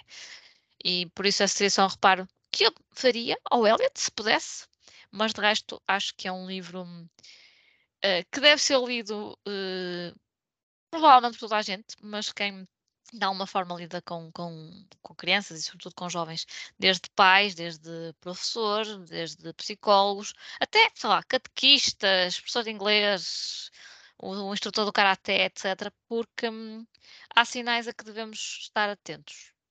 Uh, e às vezes só o ouvir, sem julgar, já é uma grande ajuda. Sem dúvida. Uh, eu, por acaso, Uh, não trago esse livro na minha lista do para ler, porque tu, como tu ias falar sobre ele, preferi ocupar uh, a vaga a falar de outro livro, mas é um dos livros que eu pretendo ler, exatamente porque tenho, tenho muita curiosidade com, com esse processo. Um, já conheci uh, pessoas trans e conheci um bocadinho da sua da sua perspectiva e da sua história, que é de facto uma. São histórias muito difíceis e, e a pessoa que eu conheci uh, que fez uh, uh, a passagem de, de, mulher para homem diz que tinha tido uma fase muito de perceber exatamente tudo o que tu dizias, percebia calma, algo em mim que não está bem. Então a pessoa pensava. Um, se calhar é porque eu não sou heterossexual. Então tinha relação, tinha uma relação com um homem e disse, não, se calhar eu sou lésbica. Mas teve uma relação com uma mulher. Mas aquilo também não era aquilo. Depois pensou, bom, se calhar não, se calhar estou a fazer coisa, voltou a ter relações com homens.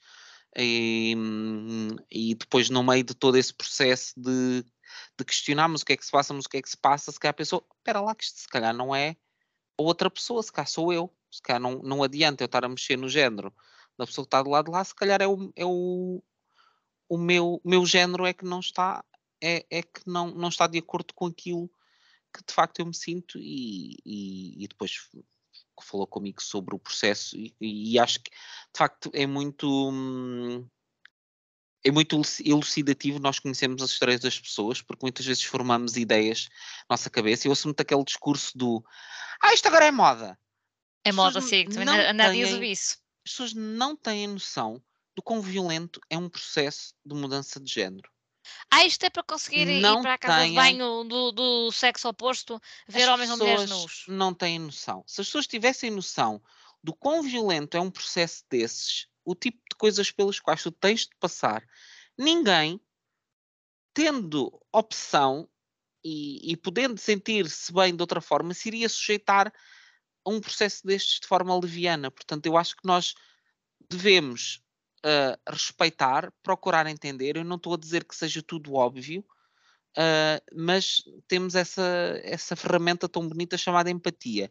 Eu acho que, sobretudo, ouvir, ouvir as, nós não precisamos ter as respostas todas, mas podemos ter a disponibilidade para ouvir. E eu acho que só isso vai ser meio caminho, porque se nós ouvirmos o que as pessoas têm para nos dizer, o nosso cérebrozinho, as ligaçõezinhas vão se fazer.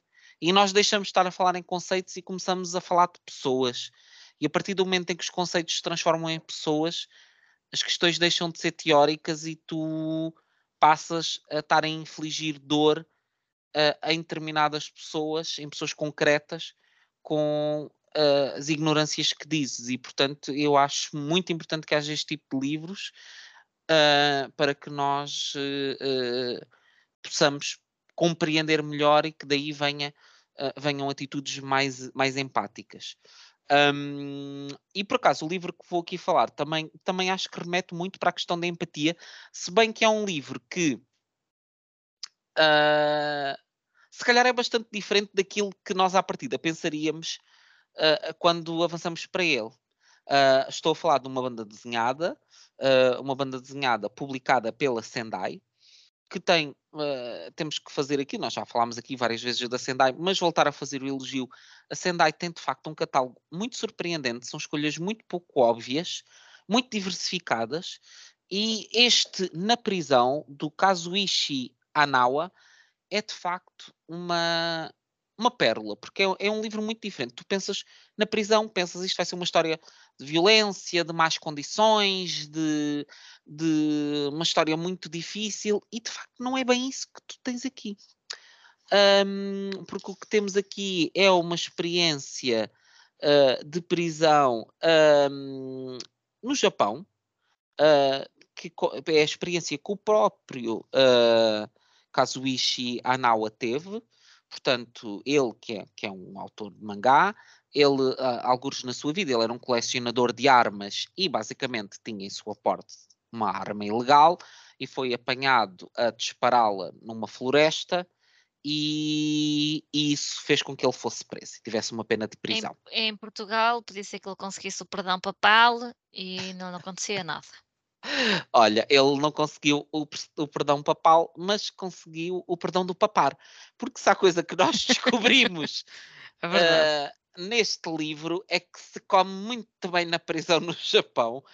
Uh, aliás, toda a cultura japonesa e também coreana há, há uma importância dada à comida e ao ritual de comer e de cozinhar que é muito grande e, e, que acho que vai até para além. Nós pensamos que temos uma relação enquanto latinos muito próxima com a comida, mas olha que eu não sei se, se estas culturas não têm uma relação ainda mais forte, porque de facto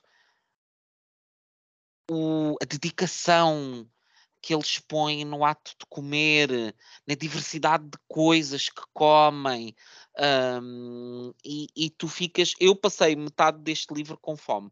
E a, a, a, sério, porque as coisas que eram descritas, e há aqui muitas descrições do que é que eles comem, um, é, é, de facto uh, muito interessante. E, e, então as experiências de cada, da, na cadeia um, passam muito pela questão da alimentação, pelo quão regrados são os comportamentos. E, e como tu ali tens se vai criando uma rotina. Uh, e parece que essa rotina, de alguma forma, obviamente que estar na prisão e estar eh, desprovido da tua liberdade é uma coisa que te condiciona muito e, e, que te faz sofrer, mas ao mesmo tempo parece que há ali uma rotina que te ajuda a recentrar e que também te permite sentir a, a tua que és tratado como uma pessoa digna. Um, e isso foi, foi, algo interessante. Ver esta história muito contada nessa perspectiva dos rituais, de como é a vida na prisão, de como foi todo aquele processo, uh, mais do que ser um relato emocional, ou ai, que estou aqui preso. Não. É nós conhecermos como é a vida na prisão. E eu achei. É, é um relato metódico, mesmo a japonês, não é? Exatamente, que não tem nada a ver. Eu gosto muito, e não sei porquê, mas gosto muito de narrativas na prisão. Uh, gosto muito, gostei muito do, do Oz, era uma série que eu acompanhava, também porque tinha homens gostosos e nudez, e isso ajuda a que uh, uma história se torne mais interessante. Muito me contas. O Oz, nunca viste o Oz? Acho que não. Pronto, homens gostosos, não sei se é, são para o teu critério, mas. Hum tinha muitas coisas interessantes. É uma série muito interessante. Uh, não, não vi o Prison Break, mas vou ver um dia. Olha, mas também. Também, pronto. Um, e aliás, eu e a Joana lemos um ah, livro ah, com uma narrativa com, com, uma narrativa na prisão um, de que eu uh, gostei mesmo muito. Um, e que agora não me vou lembrar o nome, mas vou já ver aqui os episódios do podcast e vamos já lembrar. Foi o ano passado, no início do ano, nós lemos um livro que é uma narrativa na prisão. Olha, mas eu falo em prisões, e eu acho que até já mencionei este livro aqui, Quero muito lê-lo, mas lá está, eu não sou infinita. Ainda há pouco eu mencionava a Isabel Neri e ela tem um livro chamado Tem, sim, senhor. As Prisioneiras Mais Atrás dos Grades. É Já me falaram mais portuguesas. Bem. A Talisha falou muito bem desse livro e eu desde essa altura que ando com vontade de, de, de embarcar nesse livro. Aliás, ela tinha-me recomendado dois ou três livros um, sobre a prisão em Portugal que eu tinha ficado. Hum. O livro que eu e Joana lemos foi o Falconer, do John Cheever, uh, que é um livro que não é muitas vezes falado, mas que eu gostei não. mesmo muito. Um, e achei uma narrativa muito, muito curiosa. Um, se tiverem boas sugestões de narrativas passadas na prisão, sejam ficção, seja não ficção, nós aceitamos. Mas para já, ficam então com esta recomendação para quem gosta mais de banda desenhada e mais especificamente de mangá este na prisão do Kazuichi Anawa, da Sendai, não vão ficar desiludidos, minha gente. Não vão, prometo. um livro com o qual não vão ficar desiludidos também, embora tenham de partir para esta leitura de mente aberta, porque ele é escrito em, no, com sistema ELU, portanto, linguagem neutra, Chama-se Memória de uma Epifania e Outras Histórias. Foi editado pela Oficina do Livro e escrito pela Maria João Vaz. A Maria João Vaz é uma mulher trans portuguesa. Todo o livro é escrito no feminino, ou seja, ao contrário do Elliot Page, que oscila entre o feminino e o masculino, uh, mediante tem ou não uh, assumido como homem trans, uh, a Maria João Vaz fala de si no feminino até mesmo quando está a relatar episódios em que se percebe que claramente o tratavam, a tratavam como um menino. Um, muitas vezes há aquela ideia que uh, pessoas com disforia de género possam ter vindo de famílias pobres ou de contextos desfavorecidos. Este livro prova que uh, não tem nada a ver com isso. A Maria João Vaz vem de uma família vivia mais ou menos, o pai trabalhava na TAP, eles viajavam imenso, e é um livro que para além de contar uh, como foi o processo de crescimento uh, de um, na altura rapaz, eh, no pós 25, no pré 25 de Abril, pós 25 de Abril, portanto, quando o, a sociedade portuguesa, que ainda hoje é muito fechada e tem muita dificuldade em falar sobre certos assuntos, sobre sentimentos, mas naquela altura acho que ainda as coisas ainda eram piores. Uh, achava-se que os rapazes tinham de cumprir determinados pressupostos e às vezes uh, os próprios rapazes simplesmente uh, não achavam ah, eu gosto de vestir vestidos quando a minha mãe não está a ver passa-se aquela coisa comigo não uh, assumem que tenho de namorar, ter uma mulher, ter, ter os meus filhos e e ela tem efetivamente três filhas uh, biológicas que teve com, com a sua ex-mulher. mas demorou décadas a perceber o que se passava e hum, é muito. Hum, mexe muito com o leitor quando ela diz que poderia ter sido feliz mais cedo. Se tivesse mais informação, se alguém tivesse levantado esta hipótese mais cedo, se tivesse tido outras experiências, porque há alturas em que, em que ela conhece uh, travestis e coloca aqui várias questões que calhar até nem eram muito corretas, uh, cria ela própria uh, preconceitos e estereótipos que depois não ajudam de todo, chega a, a conhecer e a ser cliente de, de, de prostitutas e depois nada a, a satisfazia e hum, esta falta de, de, conhecimento ao longo deste tempo todo uh, podia ter corrido muito mal. É? Poderia ter levado a que a Maria João Vasco metesse aqui um, uma asneira, como infelizmente acontece uh, várias vezes com, com pessoas trans. Por isso, é uma história que tem um lado muito um, sensível, uh, principalmente quando ela depois tem de contar às filhas, e as filhas também têm de lidar com, com, com um pai que depois quer que lhe vão chamar, vão passar a chamar mãe, mas ela já tem uma mãe, tem duas mães, mas pronto, há aqui várias questões que o próprio livro levanta. Mais uma vez, eu acho que o livro carece muito de edição, porque não tem um, um único capítulo, é tudo corrido e a Maria João conta muitas viagens que fez, que eu percebo que foram importantes até para a, a sua personalidade, mas que se isto fosse editado de outra forma, por capítulos, se calhar podia haver um capítulo para as viagens e a coisa teria fluído de outra forma. Não obstante, é uma história de vida que vale a pena conhecer, que também está disponível em e-book no, no Cool Plus. E a Maria João também conta como é trabalhar a partir do momento em que a pessoa uh, faz a sua transição social. E conta também momentos em que foi a entrevistas, e ela, não dizendo propriamente nomes nas situações negativas, percebe-se mais ou menos pelo contexto, e se formos fazer umas pesquisas ao Google, porque ela diz em novembro do ano X, eu disse isto no canal Y, e uma pessoa vai lá ver qual era o programa que existia naquele horário e quem é que é a pessoa a que ela se está a referir. Pronto, ela sofreu ali alguns comentários mais ignorantes, uh, as pessoas focam-se muito na transição uh, física, não é? Um, da genitália, e isso não é de todo o mais relevante e nós mandamos a fazer perguntas sobre a genitália alheia, não é? Noutros contextos, portanto, porque fazê-la uh, a pessoas trans, sobretudo quando elas não estão a falar desse assunto.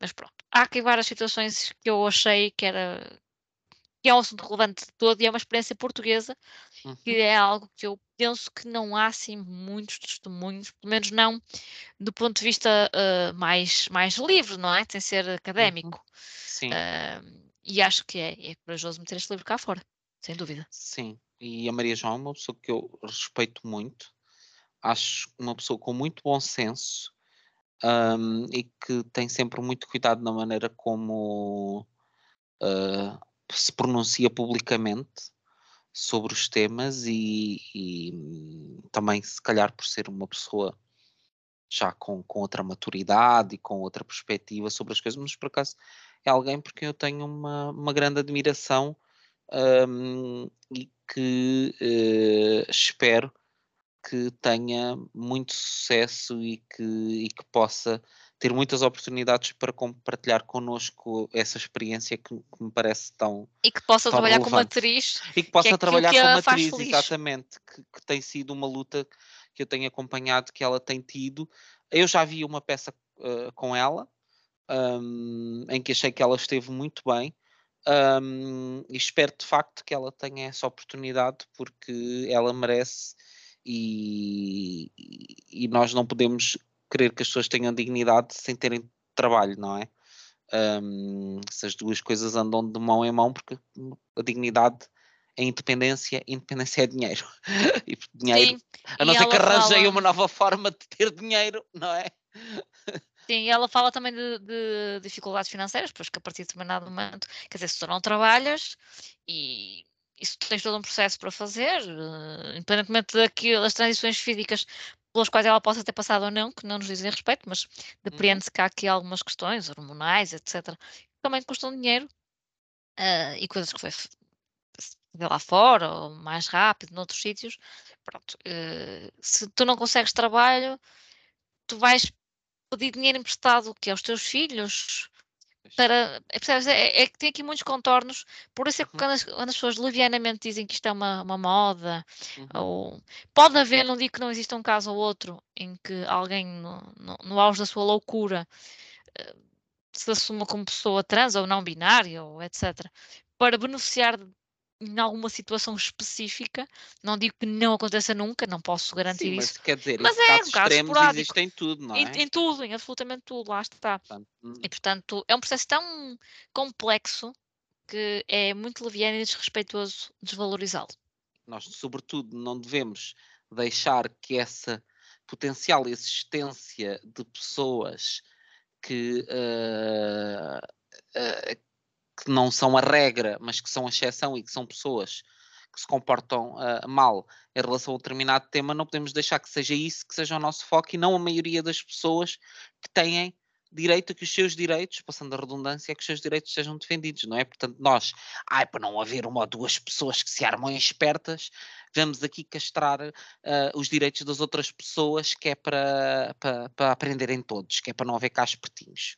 Não, quer dizer, vamos lá ver, vamos meter eh, bem os pesos na balança, não é? E nós temos que defender são as pessoas que precisam do nosso apoio e da nossa ajuda e que têm direito de levar a sua vida, não é estarmos a focar naquelas duas ou três que, que se calhar podem fazer um, um, um mau uso e mesmo que a vida é delas, elas fazem o que elas quiserem, querem usar mal, usam.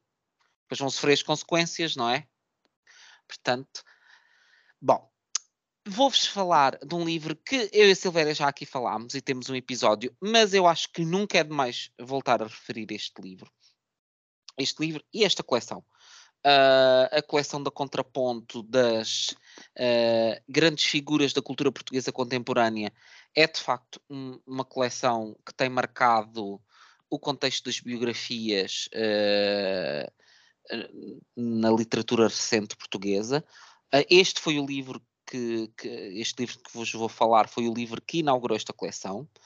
Um, é um livro que deu muito que falar, uh, que é o Poço e a Estrada, da Isabel Rio Novo, a biografia da Agostina Bessa Luís. Um, nós já aqui falámos e voltámos a falar um bocadinho dele no, no episódio sobre a biografia da Natália Correia, que podia também estar aqui perfeitamente. Uhum. Um, esta biografia teve alguns contornos especiais. A Isabel Rio Novo não teve autorização da família para aceder uh, a material que a ajudaria a ter uma perspectiva mais direta sobre a vida da Agostina, não pôde contar com testemunhos da família, porque com o argumento de, da filha da Agostina, que eu tive o prazer de entrevistar e que volto a dizer que não posso dizer nada acerca dela uh, que, uh, de desagradável, porque ela não foi nada menos do extremamente simpática e atenciosa e disponível para comigo e portanto tenho imenso respeito e consideração por ela um, e tenho muita pena que ela não que ela uh, tenha feito esta tomada de posição e que ela não perceba que esta biografia talvez vá fazer pelo uh, pela proximidade à figura da mãe dela mais do que qualquer outro outra biografia, outro evento, mesmo o filme, eu, eu, quero muito ir ver o filme da Sibila que saiu agora, uh, e eu acredito, eu, eu, acho que as pessoas que vão ver o filme são pessoas que já gostam da Agostina, não acho que vão pessoas assim inesperadamente ao cinema e digam, pode acontecer em alguns casos, mas não acho que vai ser. Acho que este livro tem um muito maior potencial de trazer pessoas para perto da figura da, da Agostina e despertar interesse pela leitura de alguns dos seus livros que nós sabemos que são difíceis e não, não, vale a pena estarmos a dizer ai ah, não, de, Agostina é, é, é, Agostina é uma leitora fácil e que qualquer pessoa pode qualquer pessoa pode tentar ler, ler um livro de Agostina mas eu acho que pelas suas características grande parte das pessoas não vão gostar. Um, porque são livros muito difíceis pelo menos daqueles que eu li. Um, e, e portanto Uh, tenho pena que a filha da Agostina não, não, não tenha. Não sei se ela leu ou não o livro, ela diz que não, uh, mas eu acho que não, se não o leu, e não vou pôr em causa a palavra dela, não o tendo lido, acho que o que as pessoas lhe contaram não me parece que tenha feito justiça ao trabalho que a Isabel Rio Novo fez, que é um trabalho de profunda admiração pela figura da Agostina, Sim. mas e, exatamente porque ela admira e respeita a figura da Agostina, ela trata a Agostina com verdade, mostrando as contradições da pessoa, mostrando não uma Agostina caricaturada uh, como escritora intelectual, mas como uma mulher com contradições, com momentos uh, de brilhantismo, com momentos não tão brilhantes, com tudo o que a Agostina tinha para oferecer, que é uma figura com tantas contradições, com tantos com tantas nuances, com tanta profundidade, com tanta história, um, com tantos relacionamentos em que também a vida social é uma coisa muito ativa e os relacionamentos e a forma como ela se dava com o meio literário.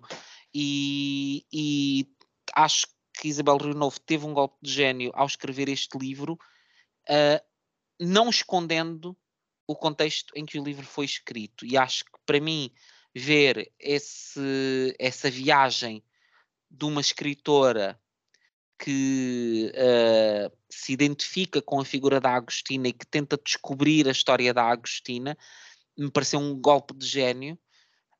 Um, e acho que esta é possivelmente a melhor biografia que eu, que eu li até hoje. Uh, talvez empatada com mais uma ou duas, mas estará no meu pódio certamente. Acho que é um livro excelente a todos os níveis, muito bem escrito, um, muito bem documentado, apesar dos condicionantes que a Isabel Rio Novo uh, teve de enfrentar. É um livro que se lê com, com muito prazer e que eu vos recomendo a fazer, uh, porque acho que a, a personagem da Agostina um, vai, pode cair rapidamente no esquecimento e eu gostava que isso não acontecesse, porque eu acho que ela é uma escritora com muitos méritos e é uma figura muito importante do século XX português no âmbito da literatura, pelo menos, e, e, eu acho que não fazemos um grande serviço à nossa literatura esquecendo a Agostina. E nem todos vão gostar dos livros dela, mais uma vez, o digo, mas acho que devemos a tentativa, pelo menos, de a conhecer e de perceber o que é que a Agostina tem para oferecer, porque a Agostina também escreveu coisas muito diferentes, não é? Uh, e nós estudamos na escola Dentes de Rato, e são Eu registros, tu não estudaste, com muita pena, porque acho que terias apreciado. E portanto a Agostina tem diferentes tipos de registros que são, que são, que podem ser portas de entrada e que a pessoa pode encontrar, se calhar não gostar de tudo, não necessariamente ler a Sibila, mas pode encontrar outros registros em que, em que seja feliz. Eu tenho muito, tenho um encantamento pela figura da Agostina, Nota-se. Uh, não tenho mesmo. Eu acho que ela é uma mulher especial. Não acho que seja uma mulher. Uh, tal como não acho que o Saramago seja. As pessoas, e já aqui falámos sobre isso, as pessoas têm tendência a, a idolatrar, a endeusar uh, figuras, e eu acho que isso é um desrespeito para com a memória dessas figuras. Eu acho que tratá-las como homens e mulheres com defeitos e, e com falhas e saber falar sobre as falhas delas, acho que é isso que dignifica uh, as suas vidas. E é assim que eu gosto de recordar Saramago e a Agostina, que não tinham uma relação muito fácil com o outro também. Também tinham personalidades fortes, não é? Tinham personalidades que fortes. Que é como quem diz um feitiço difícil.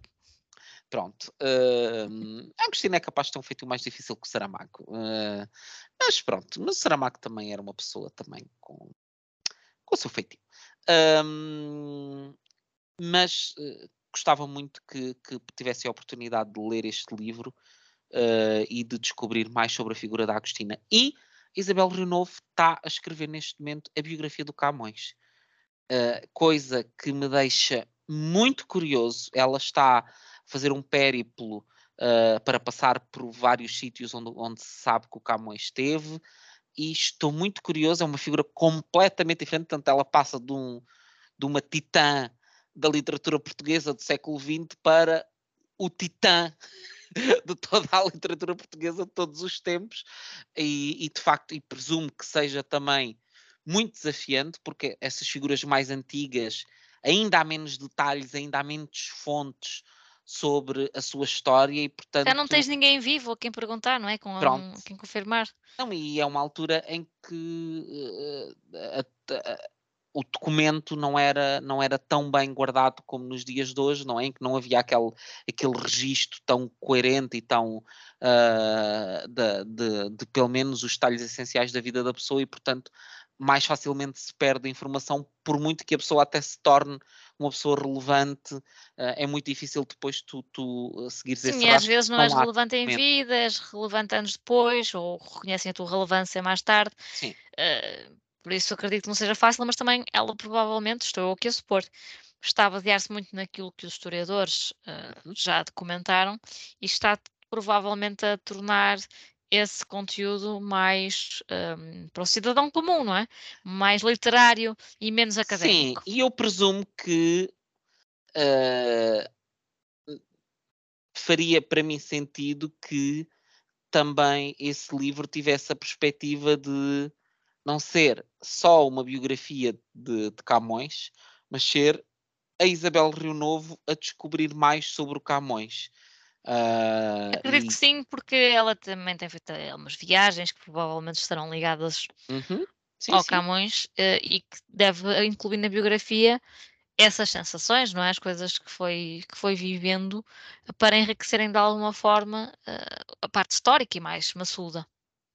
Sim, porque este livro tem o contraponto, uh, este, esta coleção tem esse contraponto, esta coleção é propositadamente não escrita por historiadores, mas sim por pessoas que normalmente escrevem ficção, e acho que tem esse pressuposto, que é uh, teres uh, a visão de um ficcionista sobre a história daquela pessoa, e acho que isso faz com que as vidas sejam contadas uh, de uma forma muito interessante no aspecto literário, mas sem descurar a componente factual que eu nos dois livros achei que estava muito bem feita e, e, e de forma muito cuidadosa de referir que para o ano se celebra exatamente os 500 anos do nascimento de Camões. Verdade. Será? Será que a Contraponto nos vai dar o livro A Biografia de Camões nos 500 anos? Espero que sim. Hum, veremos. Será que vais ser capaz de dar o filho ao Luís? um, dia, Será? não conheço um Luís e, e olha. Será que a Isabel. Rio Novo uh, nos vai dar a biografia de Camões nos, nos 500 anos do seu nascimento? Será? Assim, não, não é fácil é um, um desafio tanto, acho que todas aquelas biografias que o, que o Contraponto uh, está a fazer, não é? Uh, esta provavelmente, até pela, pela distância temporal, uh, a mais, mais difícil sim, e a sim. que vai ter muitos pares de olhos em cima, não é? Sim, e também muitos académicos, porque acho que aqueles temas é, é como pessoa, não é? Vêm logo os académicos, ai, que foi alguém falar do pessoa, e pronto, vêm logo as mentes ofendidas. E eu acho que a mesma coisa com o Camões. O Camões parece que está muito uh, fechado nas universidades, nos camonianos, e que vão estar ali sedentos de estraçalhar Para tudo apontar, que a Isabel Rio Novo disser. Portanto, mas isso é Portugal no seu melhor e que nós já conhecemos, e Isabel Rio Novo tem, tem, já virou-me de frango e, portanto, saberá ah, isso certeza. melhor que nós. Tá Já que falaste hum, da Isabel, não estava nos meus planos falar deste livro, mas só aqui um pequeno apontamento. O marido da Isabel, o Paulo M. Moraes, que também está com uma biografia em mãos, neste caso a do Egas Muniz, ele tem um, um livro que escreveu pela Casa das Letras há alguns anos. Numa altura, uh, ele escreveu isto na altura em que passava por um linfoma e por vários ciclos de quimioterapia. E ele também tinha sido uma relação relativamente longa, tinha uma filha pequena para, para criar, pronto. e então aconteceu-lhe tudo ao mesmo tempo, digamos assim. Mas eh, o livro não é só um testemunho sobre o cancro, só entre muitas aspas, como é óbvio, mas é também um grande, um grande pensamento uh, sobre a condição humana. Uh, e acho que eu, eu li-o na altura em que o entrevistei, talvez o ano passado, e, hum, e já simpatizava com o Paulo e, e desde que li este livro e que o conheci depois percebi que ele, tanto ele como a Isabel são, são pessoas muito queridas, muito trato muito fácil e que hum, têm o meu respeito também por terem passado por, por, estas, por estas situações. Mas pronto, fica só aqui uma pequena nota, porque também são as memórias do Paulo relativamente a, uma, a um momento da sua vida e que também está no clube. Eu hoje peço que estou a fazer publicidade ao clube, não é? Mas, mas, mas quase podia ser. Um, outro livro que eu vos trazia aqui. Na verdade, eu nem pus aqui um título. Eu escrevi assim: qualquer um dos livros da Annie que eu já li. Porque os três que eu li são realmente uh, muito uh, autobiográficos. Uma Paixão Simples é sobre uma paixão que ela teve e que a fez uhum. perder o Tino. Os não anos o Tino é... de Rãs, mas o Tino. eu gosto muito da palavra Tino. Gostas? Tenho um tio Tino e então tio sempre Tino. falo perder tio o Tino. Tino. Tio Tino é uma coisa de. Ah, tio Tino! Tio Tino. Tio Tino. Tio Tino. Quando eu era pequena, era tio, mais pequena ainda, era o tio Tino dos termossos. Porque era o tio que me dava termossos, não, não perguntei. Antes um tio Tino que uma tia Tina. Tenho a prima, tenho a prima Tina. Tens uma prima Tina? Tenho. Pronto. Mas ela não está na Malveira e acho que não sabe o lugar das estacas. Mas não é Tina de diminutivo de Cristina, ela é mesmo Tina é. Tina. Não, ah, não, Cristina. Então. Ah, Cristina. Está bem. Mas adiante, falava o Dani Ernaux, Prémio Nobel da Literatura, não é? Como sabem. Os Anos é uma obra hum, biográfica, mas uma biografia coletiva, retrata várias décadas de, de França.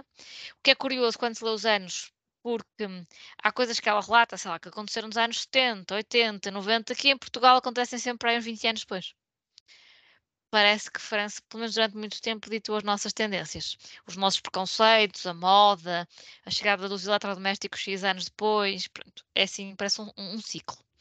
Uh, mas eu vou, se calhar, focar mais no livro chamado O Acontecimento, que é um livro sobre um aborto que a, Annie fez quando era estudante universitária, ah, quando era relativamente jovem, numa altura em que o aborto era ilegal e imoral em França. O imoral para muita gente continua a ser, e sei que é uma questão que não tem só um lado, não é? É, é controversa por razões óbvias, eh, mas ali ela explica-nos eh, o que é que decidiu fazê-lo, sobre vários aspectos. Uh, ela relata que é a primeira mulher da família a ter estudos superiores, então era expectável que ela cumprisse um determinado percurso. Ela queria seguir esse percurso, não é como se fosse só pressão dos outros, ela realmente queria fazer coisas da vida dela que com uma criança que não tinha desejado não seria possível ou seria mais dificultado.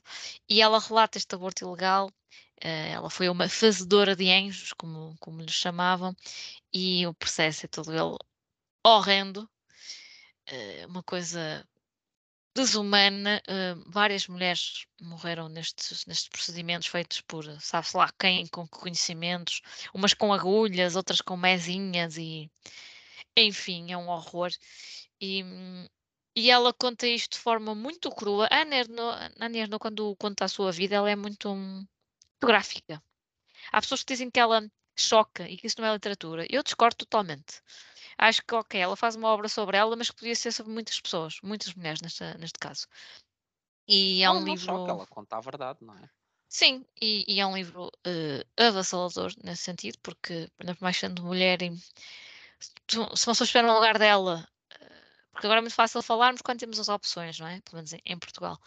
Uh, mesmo assim, tendemos a julgar. Ah, porque existem mais contraceptivos. Ah, porque é uma vida. Ah, porque não sei o quê. Mas também vamos parar para pensar.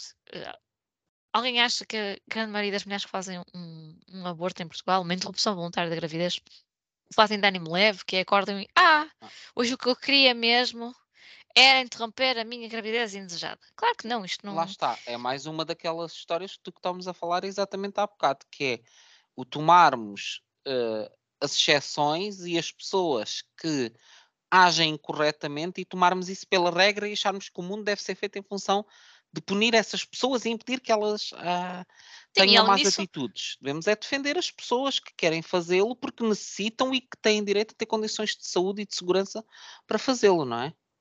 O direito à interrupção voluntária da gravidez que outras mulheres podem exercer, não quer dizer que eu, em igual circunstância, seja obrigada a fazê-lo. Claro que não. não é? O direito não é uma obrigação uh, para os outros. E além disso, tens o direito existirá... de ter a opção de o Exatamente. fazer se quiseres. Sim, e e se, se eu quiseres fazê-lo com segurança. é? Exatamente. E que não me impossibilite de um dia mais tarde, se eu quiser efetivamente, ser mãe em plena, uh, com plena vontade, plena consciência, com plenas capacidades. Uh, além disso, pode acontecer situações em que já houve reportagens na televisão de mulheres que fizeram realmente vários, várias interrupções, mas vamos parar para pensar uma coisa. Uh, essas mulheres, nós queríamos que elas fossem mães. As mulheres para quem a interrupção voluntária da gravidez seja uma coisa é relevante, que acredito que sejam pouquíssimas. Nós também queríamos que elas fossem mães. Eu, sinceramente não sei, não é? Passa pela cabeça de alguma mulher uh, banalizar uh, esse procedimento, ela não está em condições de uma série de coisas, não é? Por isso vamos pôr as coisas em perspectiva um, e acho que a Anier, num livro muito curto, uh, ela de todo não gosta de palhas, os livros dela por norma são curtinhos, e acho que ela é incisiva, é cirúrgica e é, eh, como escritora, muito aquilo que eu gosto. Ela não me trata como idiota, não me trata como flor de estufa, e hum, é a verdade dela, eu posso concordar ou não concordar, mas é as coisas como ela as sentiu. E por isso, Annie, bates forte cá dentro. Pronto, lá está. Mais uma frase de Mais uma. Trash TV. Muito bem eu já li, uh, li Uma Paixão Simples, gostei, mas não fiquei, não fiquei maravilhado, mas quero voltar a Annie e estou disponível para que a Annie me encante. Olha, eu uma... tenho de ler um, desculpa, é um livro que tenho cá dela, que é Um Lugar ao Sol. Acho que, é, acho que é em português com uma coisa assim estranha, porque o original é Laplace, ah, que me ah, foi sugerido pela hum, Anabela Mota Ribeiro. Okay. Cujo livro, O Quarto do Bebê, não sei se. Olha, era pouco um dos que eu estava a pensar, será que se encaixa no novembro biográfico? Eu acho que pode encaixar porque é há assumidamente uma forte componente biográfica. É, é um caso cinzento. A mim não me ofenderia. Ok. Porque eu acho que existe ali um pressuposto biográfico. Acho que a forma é, é como a história biográfica é apresentada é que é é que é diferente, mas não deixa de ser um relato biográfico com coisas que aconteceram de facto à, à Anabela. Portanto, não, não me ofenderá. Se quiserem ler uh, o quarto do bebê na, para, para o novembro biográfico, podem fazer. Façam. Pronto. Uh, também não me ofende nada que leiam uh, Patti Smith, She Has the Power, de Annie Muschel, que é um livro ilustrado, vocês sabem que a Silvéria, pronto, Ilustrados é connosco. Um, esta foi, foi, um dos primeiros livros que a Iguana editou e é um livro belíssimo. Uh, para já, as ilustrações deste livro são absolutamente incríveis. Uh, são ilustrações a preto e branco, há umas páginas que têm aqui uma mistura assim dos, dos tons bege muito suaves, uh, mas é, é, um livro sem, sem grande cor. Um, e de facto eu tinha muito pouco contexto da figura da Patti Smith. Obviamente era uma figura que eu conhecia, conhecia a sua importância no âmbito da música independente. A única música que eu conseguia uh, trautear da, da Patti Smith era o Because the Night, que é uma música que eu gosto muito, mas não tenho muita noção sobre que outras músicas a Patti Smith fez, um, nem sobre exatamente a vida dela. Uh, ela é, para além de cantora, é escritora, também é fotógrafa, é uma artista multidisciplinar, é uma pessoa que tem uma própria forma de viver que é ela muito artística e muito de, de vivência das sensações e do mundo e de como transformar isso em uh, criações. Uh, de como criar a partir de, dessa, dessa experiência do mundo. E este livro uh, mostra-nos isso exatamente, mostra-nos muito do percurso da Patty, um, mostra-nos as muitas pessoas que foram importantes uh, no percurso dela, uh, de como nasceram muitos dos, de, dos seus dos seus álbuns, Um, e de facto acho que ficamos com uma visão da figura da Patti Smith muito mais uh, rica um, e, e que mesmo para quem, para pessoas como eu, que a música dela não é exatamente aquilo que eu uh, mais ouço ou mais me apetece ouvir, mesmo não, não, que não sejamos um apreciador do estilo musical da Patti Smith, acho que podemos, sem dúvida, lendo este livro, uh, perceber a relevância dela uh, e respeitar o percurso, o percurso dela. Uh, uma curiosidade, a Patti Smith, um, quando o Bob Dylan ganhou o, o Nobel, um, a Patti Smith foi uma das enviadas uh, pelo Bob Dylan para. Ela fez uma, uma atuação uh, musicada de, de, de, de, pronto, algum, de, pelo menos uma música dele. Uh, perante a academia e ela enganou-se na música, a música era muito difícil e ela enganou-se oh. no poema a meio. Uh, mas a forma, eu acho que é muito interessante ver, porque a forma como ela lida com isso, e o vídeo está no, tá no YouTube, uh, a forma natural, e ela depois conta que estava muito nervosa, estava muito nervosa, era uma música que ela já tinha cantado e que adorava e que tinha cantado aquilo milhentas vezes, mas ela estava tão nervosa por ter aquele sentido de responsabilidade de estar a cantar um, uma música de uma pessoa que ela aprecia tanto, num momento tão importante como o momento em que lhe é atribuído o, o Nobel, e ela teve ali um momento de ai, pronto, quem que se enganou, e, e acho muito eu, eh, como vocês já sabem, já perceberam, eu acho que a perfeição é overrated e eu, eu pessoalmente aprecio muito uh, a imperfeição e esses momentos em que as coisas não correm como o esperado e as pessoas têm que, que lidar, porque eu acho que é nisso que as pessoas se revelam e todos nós somos humanos e, e, conseguimos empatizar certamente com a situação de estar em cima de um palco e de repente aquilo não correr bem e dizer, epá, espera lá, espera lá que eu enganei. Um, e acho que isso mostra muito do que esse pequeno acontecimento mostra muito do que a Patti Smith é, que é uma pessoa muito verdadeira, com muito sentido de humor, muito poder de encaixe, que não se leva nada a sério. Um, e que isso a torna numa figura apaixonante, uh, mesmo para quem não seja necessariamente consumidor da música dela. E portanto, olha, é um livro que me fez muito feliz ao lê-lo e que espero que faça muitas outras pessoas felizes. Por falar em grandes mulheres e em livros ilustrados, trago-vos um livro sobre a Frida Kahlo.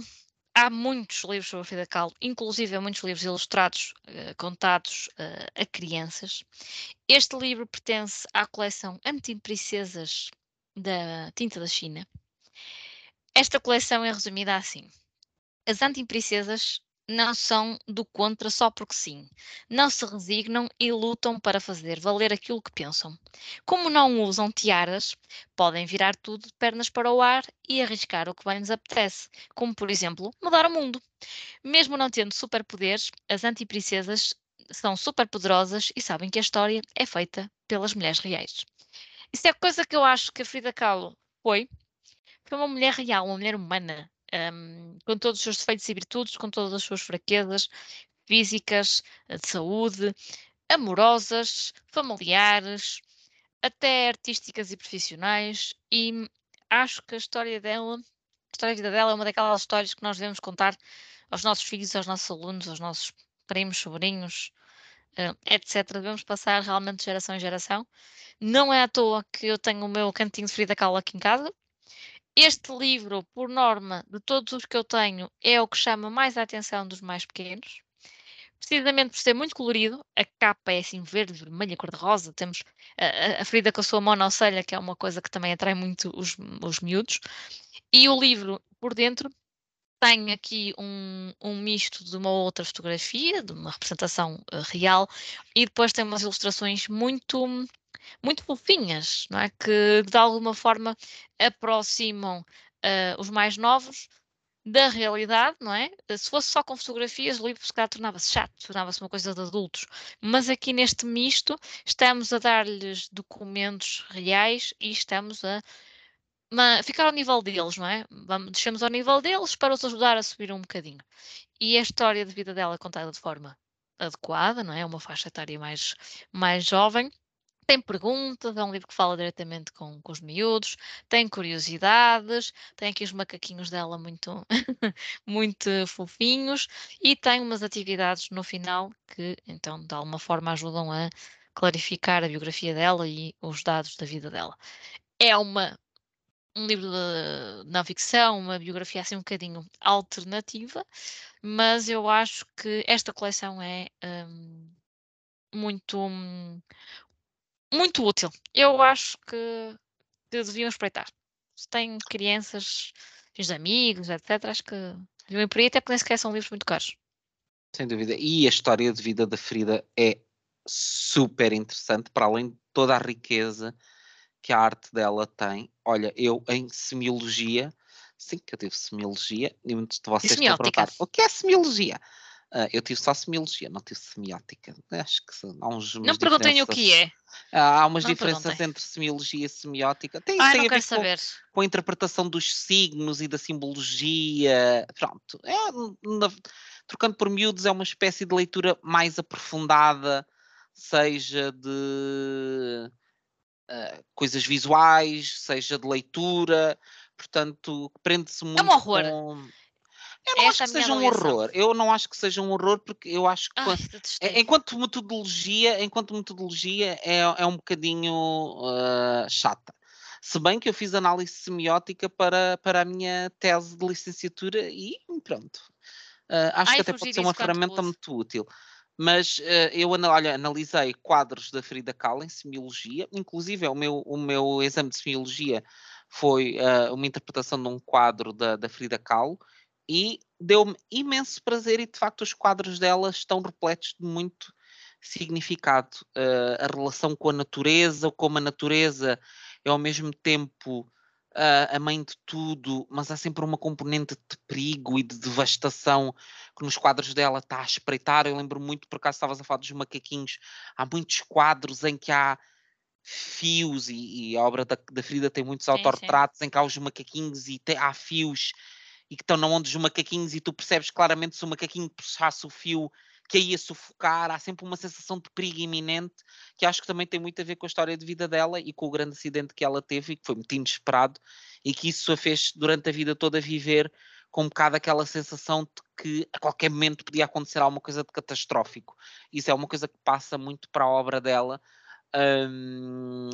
Lá está, também acho que muitas vezes tendemos a, cari a caricaturar uh, a Frida, uh, e, e, a pensar nela só como uma figura colorida e, e, extravagante, e acho que a Frida é muito mais do que isso. É, acima de tudo, uma mulher muito sofrida, com uma história de vida muito dura, mas muito corajosa, porque ela enfrentou sempre, ela soube transformar todas as, as dificuldades em vantagens. Forças. Porque exatamente as pessoas pensam, ah, ela era uma mulher muito autofocada, ali está ela uh, a pintar-se continuamente. Ela pinta-se continuamente porque ela, durante muitos períodos da vida dela, ela teve confinada a uma cama. E o que ela tinha era um espelho em que podia ver a sua imagem e então fazer autorretratos era das coisas mais simples que ela podia fazer porque estava a lidar diariamente com a sua imagem. Uh, e, e, portanto, acho que conhecer a vida dela nos faz olhar para a arte dela com, com outra visão e é, é uma das minhas heroínas também salientar é. uma coisa, que esta coleção frisa e bem, é uma coleção para meninas e meninos. Portanto, o claro. facto de chamar anti-princesas não claro. quer dizer que seja uma coisa para meninas, pelo contrário. E além da, da Frida Kahlo, também tem da Clarice Lispector, uhum. da Violeta Parra e da Joana Azurdui. Quem foi a Joana Azurdui? Hum. Olha, e não é que Uh, vivia na Bolívia. Hum. Ok. Vestiu uma saia branca, um casaco vermelho, pegou numa espada e enfrentou a cavalo as lutas pela libertação da América do Sul. Com os filhos nos braços e outras amazonas do seu lado, tornou-se guerreira muito antes do exército sequer aceitar mulheres. É uma padeira de Alves Barrota uh, boliviana. São boliviana. Pronto. Pronto. Estás a ver? Esta Muito bem. coleção, por acaso, tinta da China, se me estão a ouvir, Tinta da China, é sempre. continuem esta coleção, porque isto, esta coleção é muito fofa. Elas têm todas umas buchinhas, assim, rosadinhas, muito bonitas. Sim, mas Tinta da China está aí com outros projetos ilustrados e, portanto, força nisso. Bom, agora que terminamos a secção de livros recomendados, Já vai longa. já vai longa, portanto, nós vamos fazer de forma mais telegráfica uh, a secção de livros que vamos ler e sugeria, Silvéria, que fizéssemos dois a dois e guardássemos um para o final. Pode ser? Eh, ok. Ok, então eu vou já Primeiro. começar. Ai, queres Força. começar tu? Não, Ai, não, força, que vou-me organizar. que Começa tu. Então vá.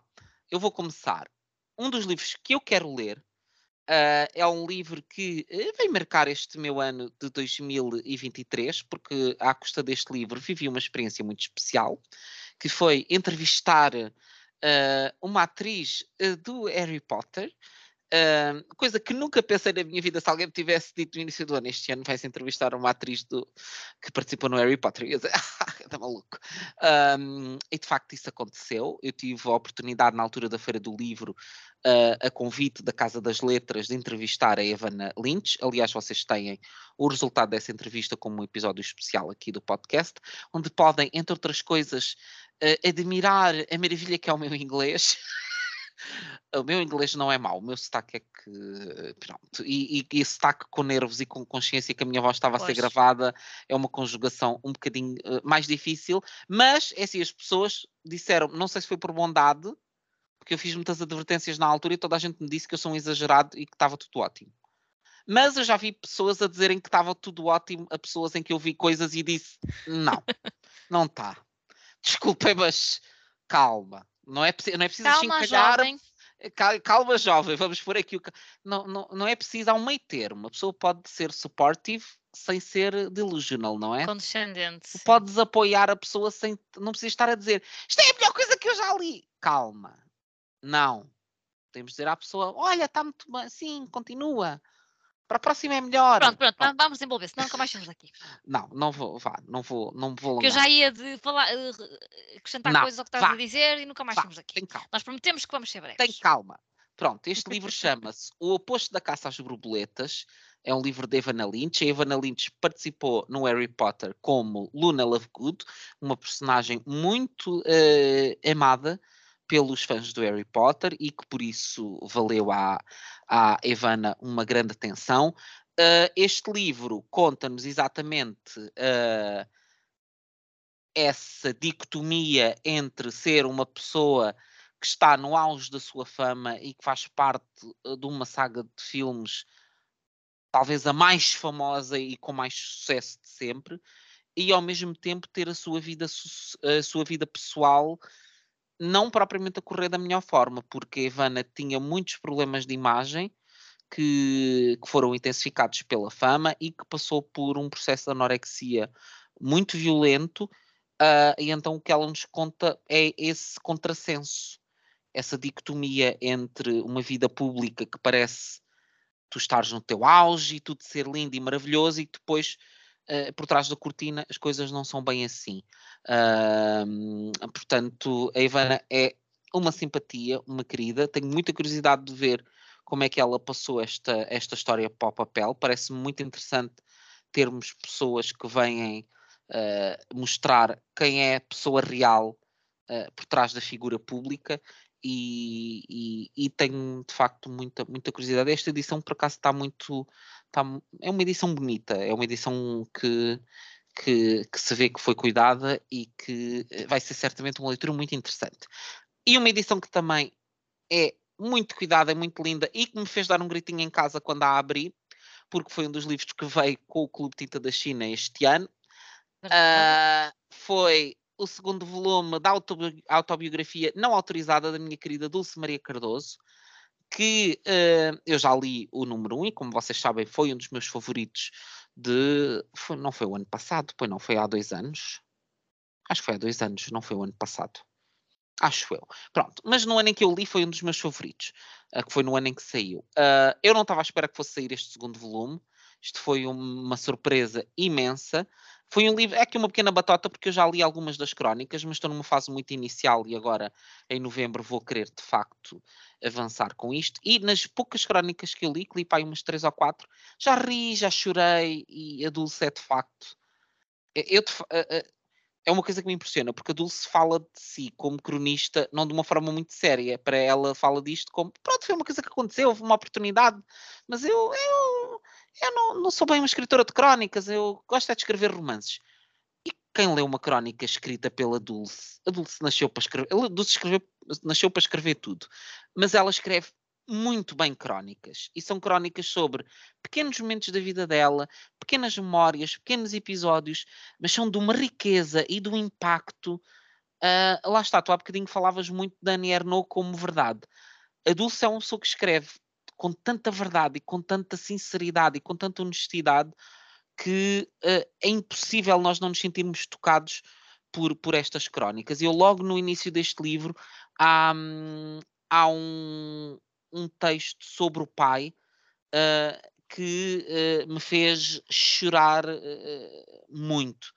Um, e como vocês sabem, a Dulce é uma das escritoras no meu panteão.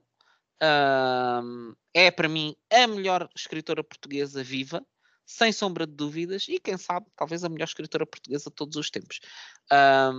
E portanto, meus amigos, este segundo volume da autobiografia não autorizada, se o escolherem para ler, ou o volume 1, vão fazer de mim um homem feliz, que se há coisa que eu gosto, quando uma pessoa vem ter comigo e diz, ah, li aquele livro de Lúcia Maria Cardoso por, tu, por tua recomendação, olha, isso para mim vale a dobrar eu digo é aquele é dia que eu fico feliz e digo logo, ai, foi, foi, a melhor coisa que me aconteceu neste dia foi tu teres-me dito isso.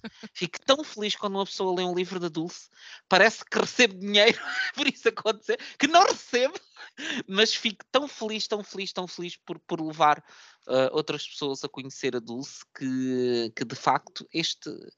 Uh, é, se houver mais pessoas que se juntem uh, à leitura deste livro, ficarei muito contente com isso. Muito bem. Olha, vou trazer aqui uma dupla que é muito recente em Portugal. Uh, Trata-se de duas novelas gráficas agora da nova coleção de, que a Levoir está a lançar com, com o público, está mesmo a acabar. E são duas novelas gráficas uh, com ligações ao Irão. A primeira chama-se Assombrada e tem esta capa assim que é impossível esquecer, porque hum, eu não, não sei pronunciar o nome da senhora, mas resumidamente esta Shagaye, não sei, Mo, Moazami, ela hum, em 2016, através de um casamento falso, saiu do Irão, exilou-se no Canadá e vive até hoje no Canadá. Começou a trabalhar como cartunista para revistas iranianas, mas que estão sediadas fora do Irão e que cobrem as notícias que são uh, censuradas lá, não é? A maioria das caricaturas dela centram-se nos direitos das mulheres e das minorias do Irão, o que fez com que eh, ela receasse perseguições e retaliações e publicasse sobre um pseudónimo. No entanto, algum tempo depois decidiu mudar isso, decidiu ass assumir uh, e assinar os seus trabalhos, só que essa decisão significa que já não pode visitar o Irão novamente. No entanto, apesar dela viver no Canadá, de ela aparentemente ser uma mulher independente, bem resolvida e uma ativista dentro do seu, do seu género e da sua área de atividade, ela de alguma forma não consegue encontrar descanso. Parece que continua a sofrer o peso da religião, das tradições que lhe foram incutidas. E então, por que é que o livro tem esta velha na capa? Porque um dia apareceu-lhe uma velha imaginária intolerante e ultraconservadora que passa a vida a censurar os comportamentos dela e o seu estilo de vida ocidental. Uh, tudo é proibido, tudo é pecado, tudo é mal visto e por isso acredito que esta velha uh, seja uma mensagem para algo mais. E há aqui momentos em que eu pareço esta senhora. há aqui um momento da vida dela em que ela tem um corte de cabelo e uns óculos que eu pensei, ah, Olha a Joana Marques, depois percebi que não, que era a própria Shagayeg Moazami. Enfim, o outro livro chama-se Uma Metamorfose Iraniana. Na capa tem o próprio autor, penso que é ele, e uma barata. É a história verídica deste, deste, deste autor chamado Mana Neyestani, eh, cujo pesadelo começou em 2006, no dia em que ele desenhou uma conversa entre uma criança e uma barata num suplemento infantil de um semanário iraniano. O problema é que a barata usava uma palavra azeri. Os azeris são um povo de origem turca que vive no norte do Irão e que há muito são oprimidos pelo regime central. Para alguns, o desenho foi a última gota e o pretexto para desencadear um motim. E, portanto, ele viu-se obrigado não é, de, de lidar com, com isto. Ele é, é, um, é, um, ativista muito, muito seguido nas redes sociais e é refugiado político em França desde 2011. Um, e acredito que esta história conta então aqui a sua experiência. Ele tem um, um estilo muito peculiar, porque ele uh, desenha as texturas quase como se fossem quadradinhos. E resulta muito bem. Que eu sei que dito assim parece uma coisa estranha, mas acho que ele é muito talentoso. A história não faço ideia, ainda não li, mas uh, a arte dele é muito, muito interessante. Ok, olha, e por falar em arte interessante, tenho aqui a saídinha muito recentemente pela Iguana a biografia de Madonna, uh, que é uma obra conjunta de Los Prieto Flores, que é uh, composta, é uma dupla, composta por uh, Natália Flores e Borja Prieto, que se juntaram a Isa Muguruza para fazer este livro, que devo dizer, as ilustrações deste livro são absolutamente deslumbrantes. Tem umas cores elétricas maravilhosas que tornam, ainda por cima, muitas da, da, das ilustrações da Madonna são uh, com fundos, assim, um fundo negro com estrelas, como se estivéssemos a ver assim um, uma espécie de Hall of Fame do, dos melhores momentos da, da vida da Madonna. As imagens icónicas, eu acho que a Madonna é das figuras que tem mais imagens icónicas. Eu lembro-me de o episódio do Glee, para quem viu o Glee, o episódio do Glee dedicado à Madonna, só aí que tu tens noção do quão a Madonna e a sua imagem e as várias imagens que a Madonna teve ao longo dos anos foram marcantes. Tu consegues ter várias figuras da Madonna e associar imediatamente a uma época, a um contexto, a um momento da tua vida, uh, e de facto não é à toa que a Madonna é a super estrela que é, que teve a importância que teve na vida de muita gente, especificamente na, na comunidade homossexual, porque a Madonna foi uma figura, uma figura de proa na luta pelos direitos da, da, da comunidade homossexual e é importante que não, que não, que não nos esqueçamos disso. Um, e de facto tenho, eu conheço bastante bem a vida da Madonna, uh, os problemas dela com o pai, uh, a mãe morreu quando ela era muito nova, aliás, to todas essas aventuras estão muito espelhadas na música dela nomeadamente a questão do impacto da morte da mãe e, e, sobretudo, a relação que ela teve com o pai, que foi muito difícil durante muitos anos, porque ela era, era uma criança muito revoltada, ela teve uma relação muito difícil com a madrasta e, e muito revoltada e, e ela era um, uma rapariga que podia ter escolhido um caminho muito mais tradicional e um dia agarrou em si e com um par de dólares no bolso foi para Nova York tentar a sua sorte num ato de absoluta irreverência e loucura e a sorte apareceu.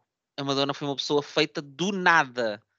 Do nada. Foi uma pessoa que saiu com meia dúzia de dólares no bolso para ir para Nova York, que hoje em dia é uma das maiores superestrelas de sempre, uma pessoa conhecida em todos os cantos do mundo.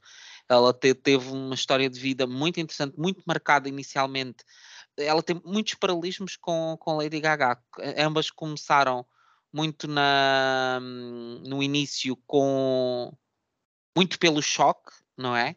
Muito pelo serem uh, personagens não conformistas que vêm fazer uma ruptura e a Madonna teve muitas fases de luta em que os concertos dela foram censurados, uh, em que ela não pôde, não podia ir atuar em determinados países, em que era persona não grata, um, em que ela teve aquela época de explosão sexual nos inícios dos anos 90 com o Erótica, que foi uma pedrada no charco, porque nunca ninguém com o nível de fama que a Madonna tinha, de repente faz uh, videoclipes profundamente sexuais e naquela altura a forma como as pessoas tinham de divulgar e de estar presente era sobretudo na MTV, que era bastante conservadora, então aquilo foi um choque, porque ela teve vídeos censurados na MTV que não passavam, e ela decidiu vender o, o, esses videoclipes de forma independente, e aquilo foi uma pedrada no charco, aquilo foi mesmo uma coisa que mexeu com, com a dinâmica da indústria e com o peso que algumas instituições como a MTV têm. E, e de facto a Madonna foi sempre uma mulher extraordinariamente corajosa que se guiou sempre por aquilo que ela queria fazer e não pelo que os outros esperavam dela. E eu acho que ela continua muito hum, fiel uh, a esse princípio. Um, todos nós temos fases da Madonna que gostamos mais ou menos, mas eh, eu, sem dúvida, que acho que vou ter muito prazer em ler este livro e descobrir eh, coisas que eu não saiba sobre a Madonna. Uh, uhum. Se bem que acho que será difícil eu descobrir coisas que não saiba, porque, porque é, é uma figura que me é muito querida e da qual sei bastantes coisas, mas estamos sempre abertos à possibilidade de, de, de, novos conhecimentos. Depois, e passando de uma Madonna para o Mário de Carvalho, e porque pronto, eu sou uma pessoa eclética, temos um livro de memórias que é descrito como um memorabilia uh, que é factos ou coisas dignas de memória ou que se guardam como lembrança. Este é um livro de memórias do Mário de Carvalho, chamado De Maneira que é Claro. Uh, são pequeninos textos, uma série deles, são à volta de. Uh, são quase 100 textos, mas de duas páginas, um, que são memórias do, do Mário de Carvalho, que passam por eh, desde a da infância, a adolescência, sobre a relação dele com, com, com a, a, a, o Partido Comunista, uh, como ele, ele, lidou com, com a presença da PIDE, uh, a ida dele para o estrangeiro ainda antes do 25 de Abril. Portanto, temos aqui muitas memórias uh, de uma figura que para mim é incontornável também na literatura portuguesa e quem ainda não leu Mário de Carvalho tem de o fazer, porque Mário de Carvalho uh, tenho pena que não seja também um autor mais lido, uh, sobretudo pela comunidade no Bookstagram, porque no Bookstagram e no, no Bookcenas no geral, porque eu acho que fora disso até se calhar há, há, há bastantes pessoas a, a lê-lo. Uh, porque também já tem um percurso longo e, e terá certamente o seu, o seu grupo de, de, fiéis leitores, mas tenho pena que de não ver no, no Book Media mais pessoas a ler Mário de Carvalho, porque eu acho que ele tem, tem para já tem duas coisas que para mim fazem logo um escritor, que é versatilidade. Eu já li o Mário de Carvalho em diferentes registros, por acaso, não ficção é, é um dos que eu ainda não li. O Mário de Carvalho é igualmente genial em todos os registros em que eu li, seja teatro, seja conto, seja romance de, de grande folgo, um, e tem um sentido de humor delicioso, Verdade. maldoso, discreto. Não é aquela coisa de óbvia, mas tu estás a ler aquilo e dizes: Este homem é. É tramado e ele é, é muito tramado e, e é, acho que é uma figura deliciosa. Conheci-o este ano na Feira do Livro e fiquei profundamente emocionado. Foi uh, de uma gentileza, de uma delicadeza que me surpreendeu muito, foi de uma generosidade uh, muito grande e, de facto vou guardar como um dos momentos uh, felizes da minha vida esta oportunidade de ter podido trocar umas palavras com o Mário de Carvalho e poder-lhe ter dito o quanto o admirava e, e, que é absolutamente verdade e espero que mais pessoas uh, venham a ler livros do Mário de Carvalho e quem sabe se alguém se junta a mim na leitura deste de maneira que é claro, uh, editado pela Porta Editora. Muito bem. Eu amanhã tenho de ir ao quiosque buscar o livro que se segue, porque é mais uma novela gráfica da coleção da Louvoir. Esta chama-se Alexandra Kim, a Siberiana. é uma biografia uh, da autoria da senhora de nome impronunciável, que é um Sokgendri Kim, Ai, que também é coreana e que viveu 15 anos em França, era tradutora de, de banda desenhada do francês para o, para o coreano e decidiu fazer a biografia desta senhora, que porque quem foi Alexandra Kim? Ela foi considerada a primeira mulher comunista coreana. Foi uh, uma grande uh, ativista pelos direitos dos trabalhadores, tornando-se numa das, das, grandes vozes dos proletários russos, coreanos e chineses. Foi ameaçada inúmeras vezes e teve uma vida muito curta porque um, foi uh, torturada e depois acabou por, uh, por falecer uh, na sequência de um cerco pelo exército uh, branco japonês e russo.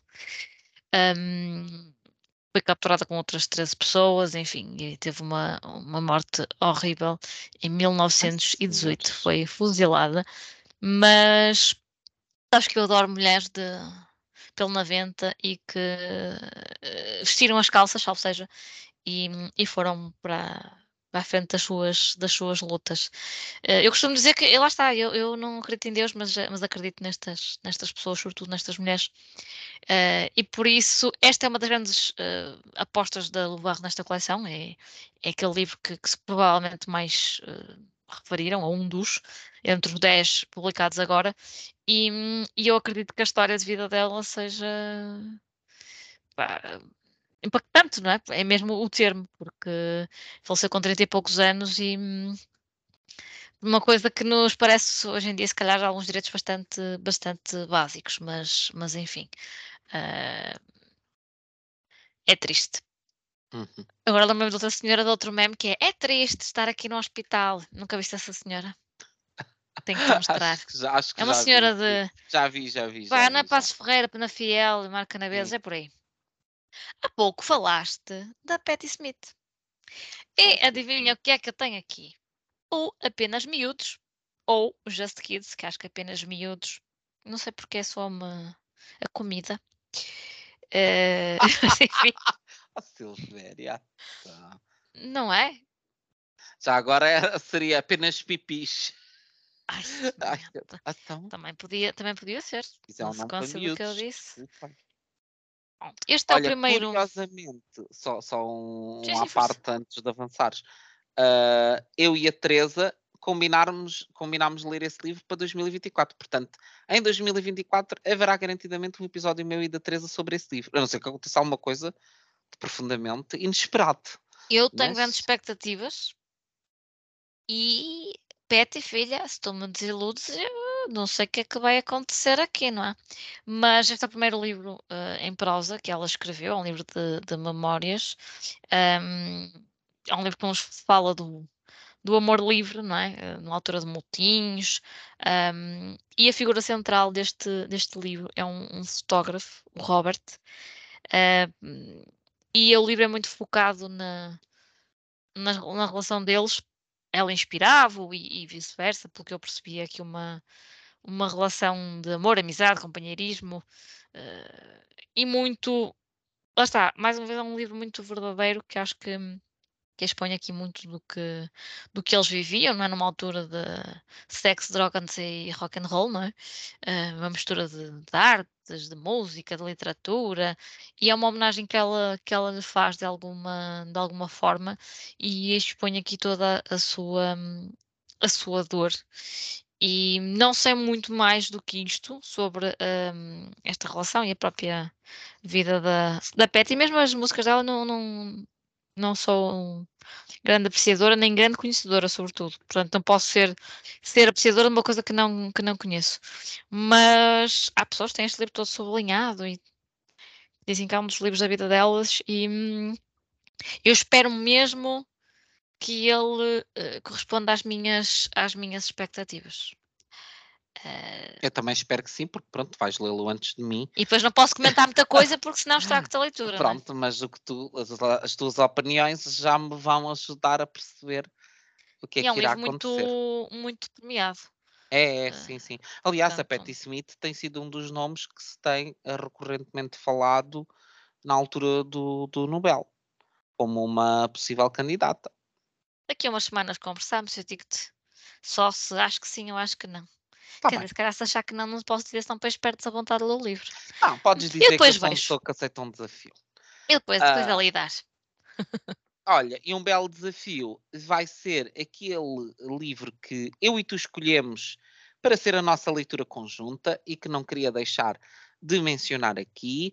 Ah, nós tivemos várias ideias de livros que podíamos ler. Inicialmente éramos para ir ler ah, a biografia do José Saramago, do, do Joaquim Vieira, mas depois de termos lido a Natália Correia, pensámos, dar." nós não temos coragem para ler um livro tão grande em tão pouco tempo, isto é muito difícil, não conseguimos, não conseguimos. Então começámos a pensar em alternativas e de repente eu tive um rasgo de gênio e digo, ah, se me deste à parte, e disse, ah, porquê que a gente não lê o Sei Porque Canta ao Pássaro na Gaiola da Maya Angelou? E tu disseste, gosto.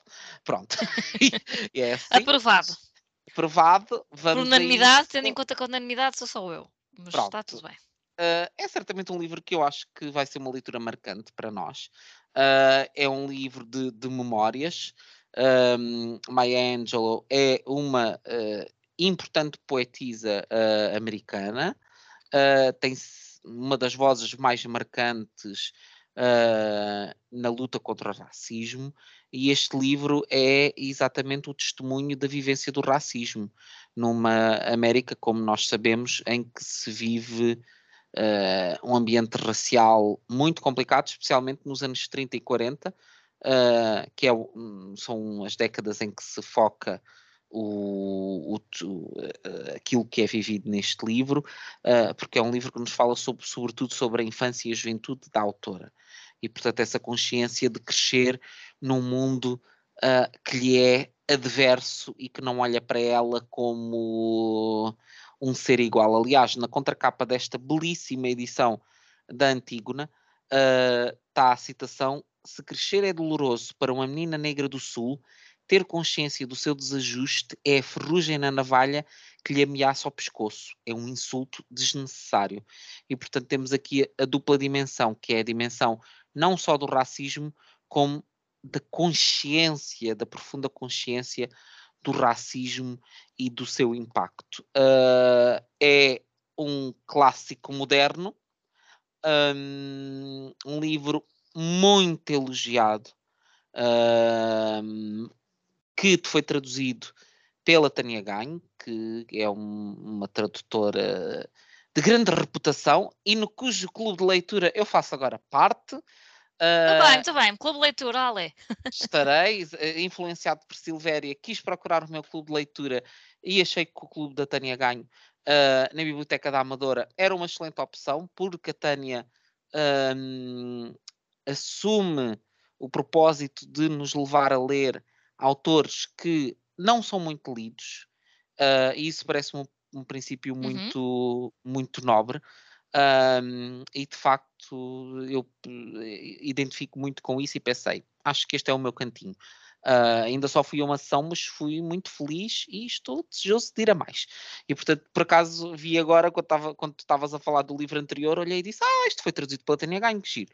Ahm, a Tânia Ganho, que também fez a tradução da Cor Púrpura, portanto, que é uma pessoa que tem acompanhado estes processos de tradução ah, de livros muito marcantes americanos sobre a questão racial. E eu tenho quase certeza absoluta que nós vamos gostar muito disto, Silvéria. Sim, e ainda por cima, esse é o primeiro volume. Porque Uhum. a Maya Angelou tem nove volumes, não é? Que retratam diferentes fases da sua vida. hum, e também já adoro este título. Ah, Uhum. E é um tema que me deixa com muita urticária. Por isso, Ah, pois. Duvido que lhe vá ficar indiferente. Mas hoje em dia já não fico indiferente quase a livro nenhum, porque escolho muito bem ah, os livros que leio, porque lá está, são tantos que uma pessoa quer ler que tem de fazer aqui alguma seleção. E por falar em livros que eu leio, e aí nessa escolha, não é? O último livro, então, que eu tenho aqui, que eu espero conseguir chegar até ele também, chama-se Um Golpe no Céu. É um livro da Janine Cummings, que é a mesma autora do Terra Americana, que é ficção, mas este é um livro de não ficção. Conta uma, uma situação que aconteceu na família dela, em 91. As primas dela e o irmão da, da autora foram atacados eh, no Mississippi. As primas não só foram violadas, como foram assassinadas por indivíduos desconhecidos. E o livro fala de cerca de 10 anos em que a família, por mais que quisesse não esquecer, mas de alguma forma ultrapassar esta situação traumática, tiveram de lidar com a justiça, com a sociedade, com o reviver constante desta situação, com as consequências desta perda, desta. Mesmo o irmão dela, que acredito que sobreviver a isto deve ser um trauma inimaginável. O livro é escrito na terceira pessoa, mas não deixa de ser um, uma homenagem às, às primas, não é? que, nunca, que nunca serão esquecidas. Uh, dizem aqui também que ela aborda a questão da pena de morte, mas ela avança que as primas provavelmente seriam contra ela. Uh, o que nunca ninguém poderá saber é se aquela noite terrível teria alterado as suas opiniões sobre isto ou não. Eu acho que isto deve ser deve ser um livro avassalador em todos os aspectos.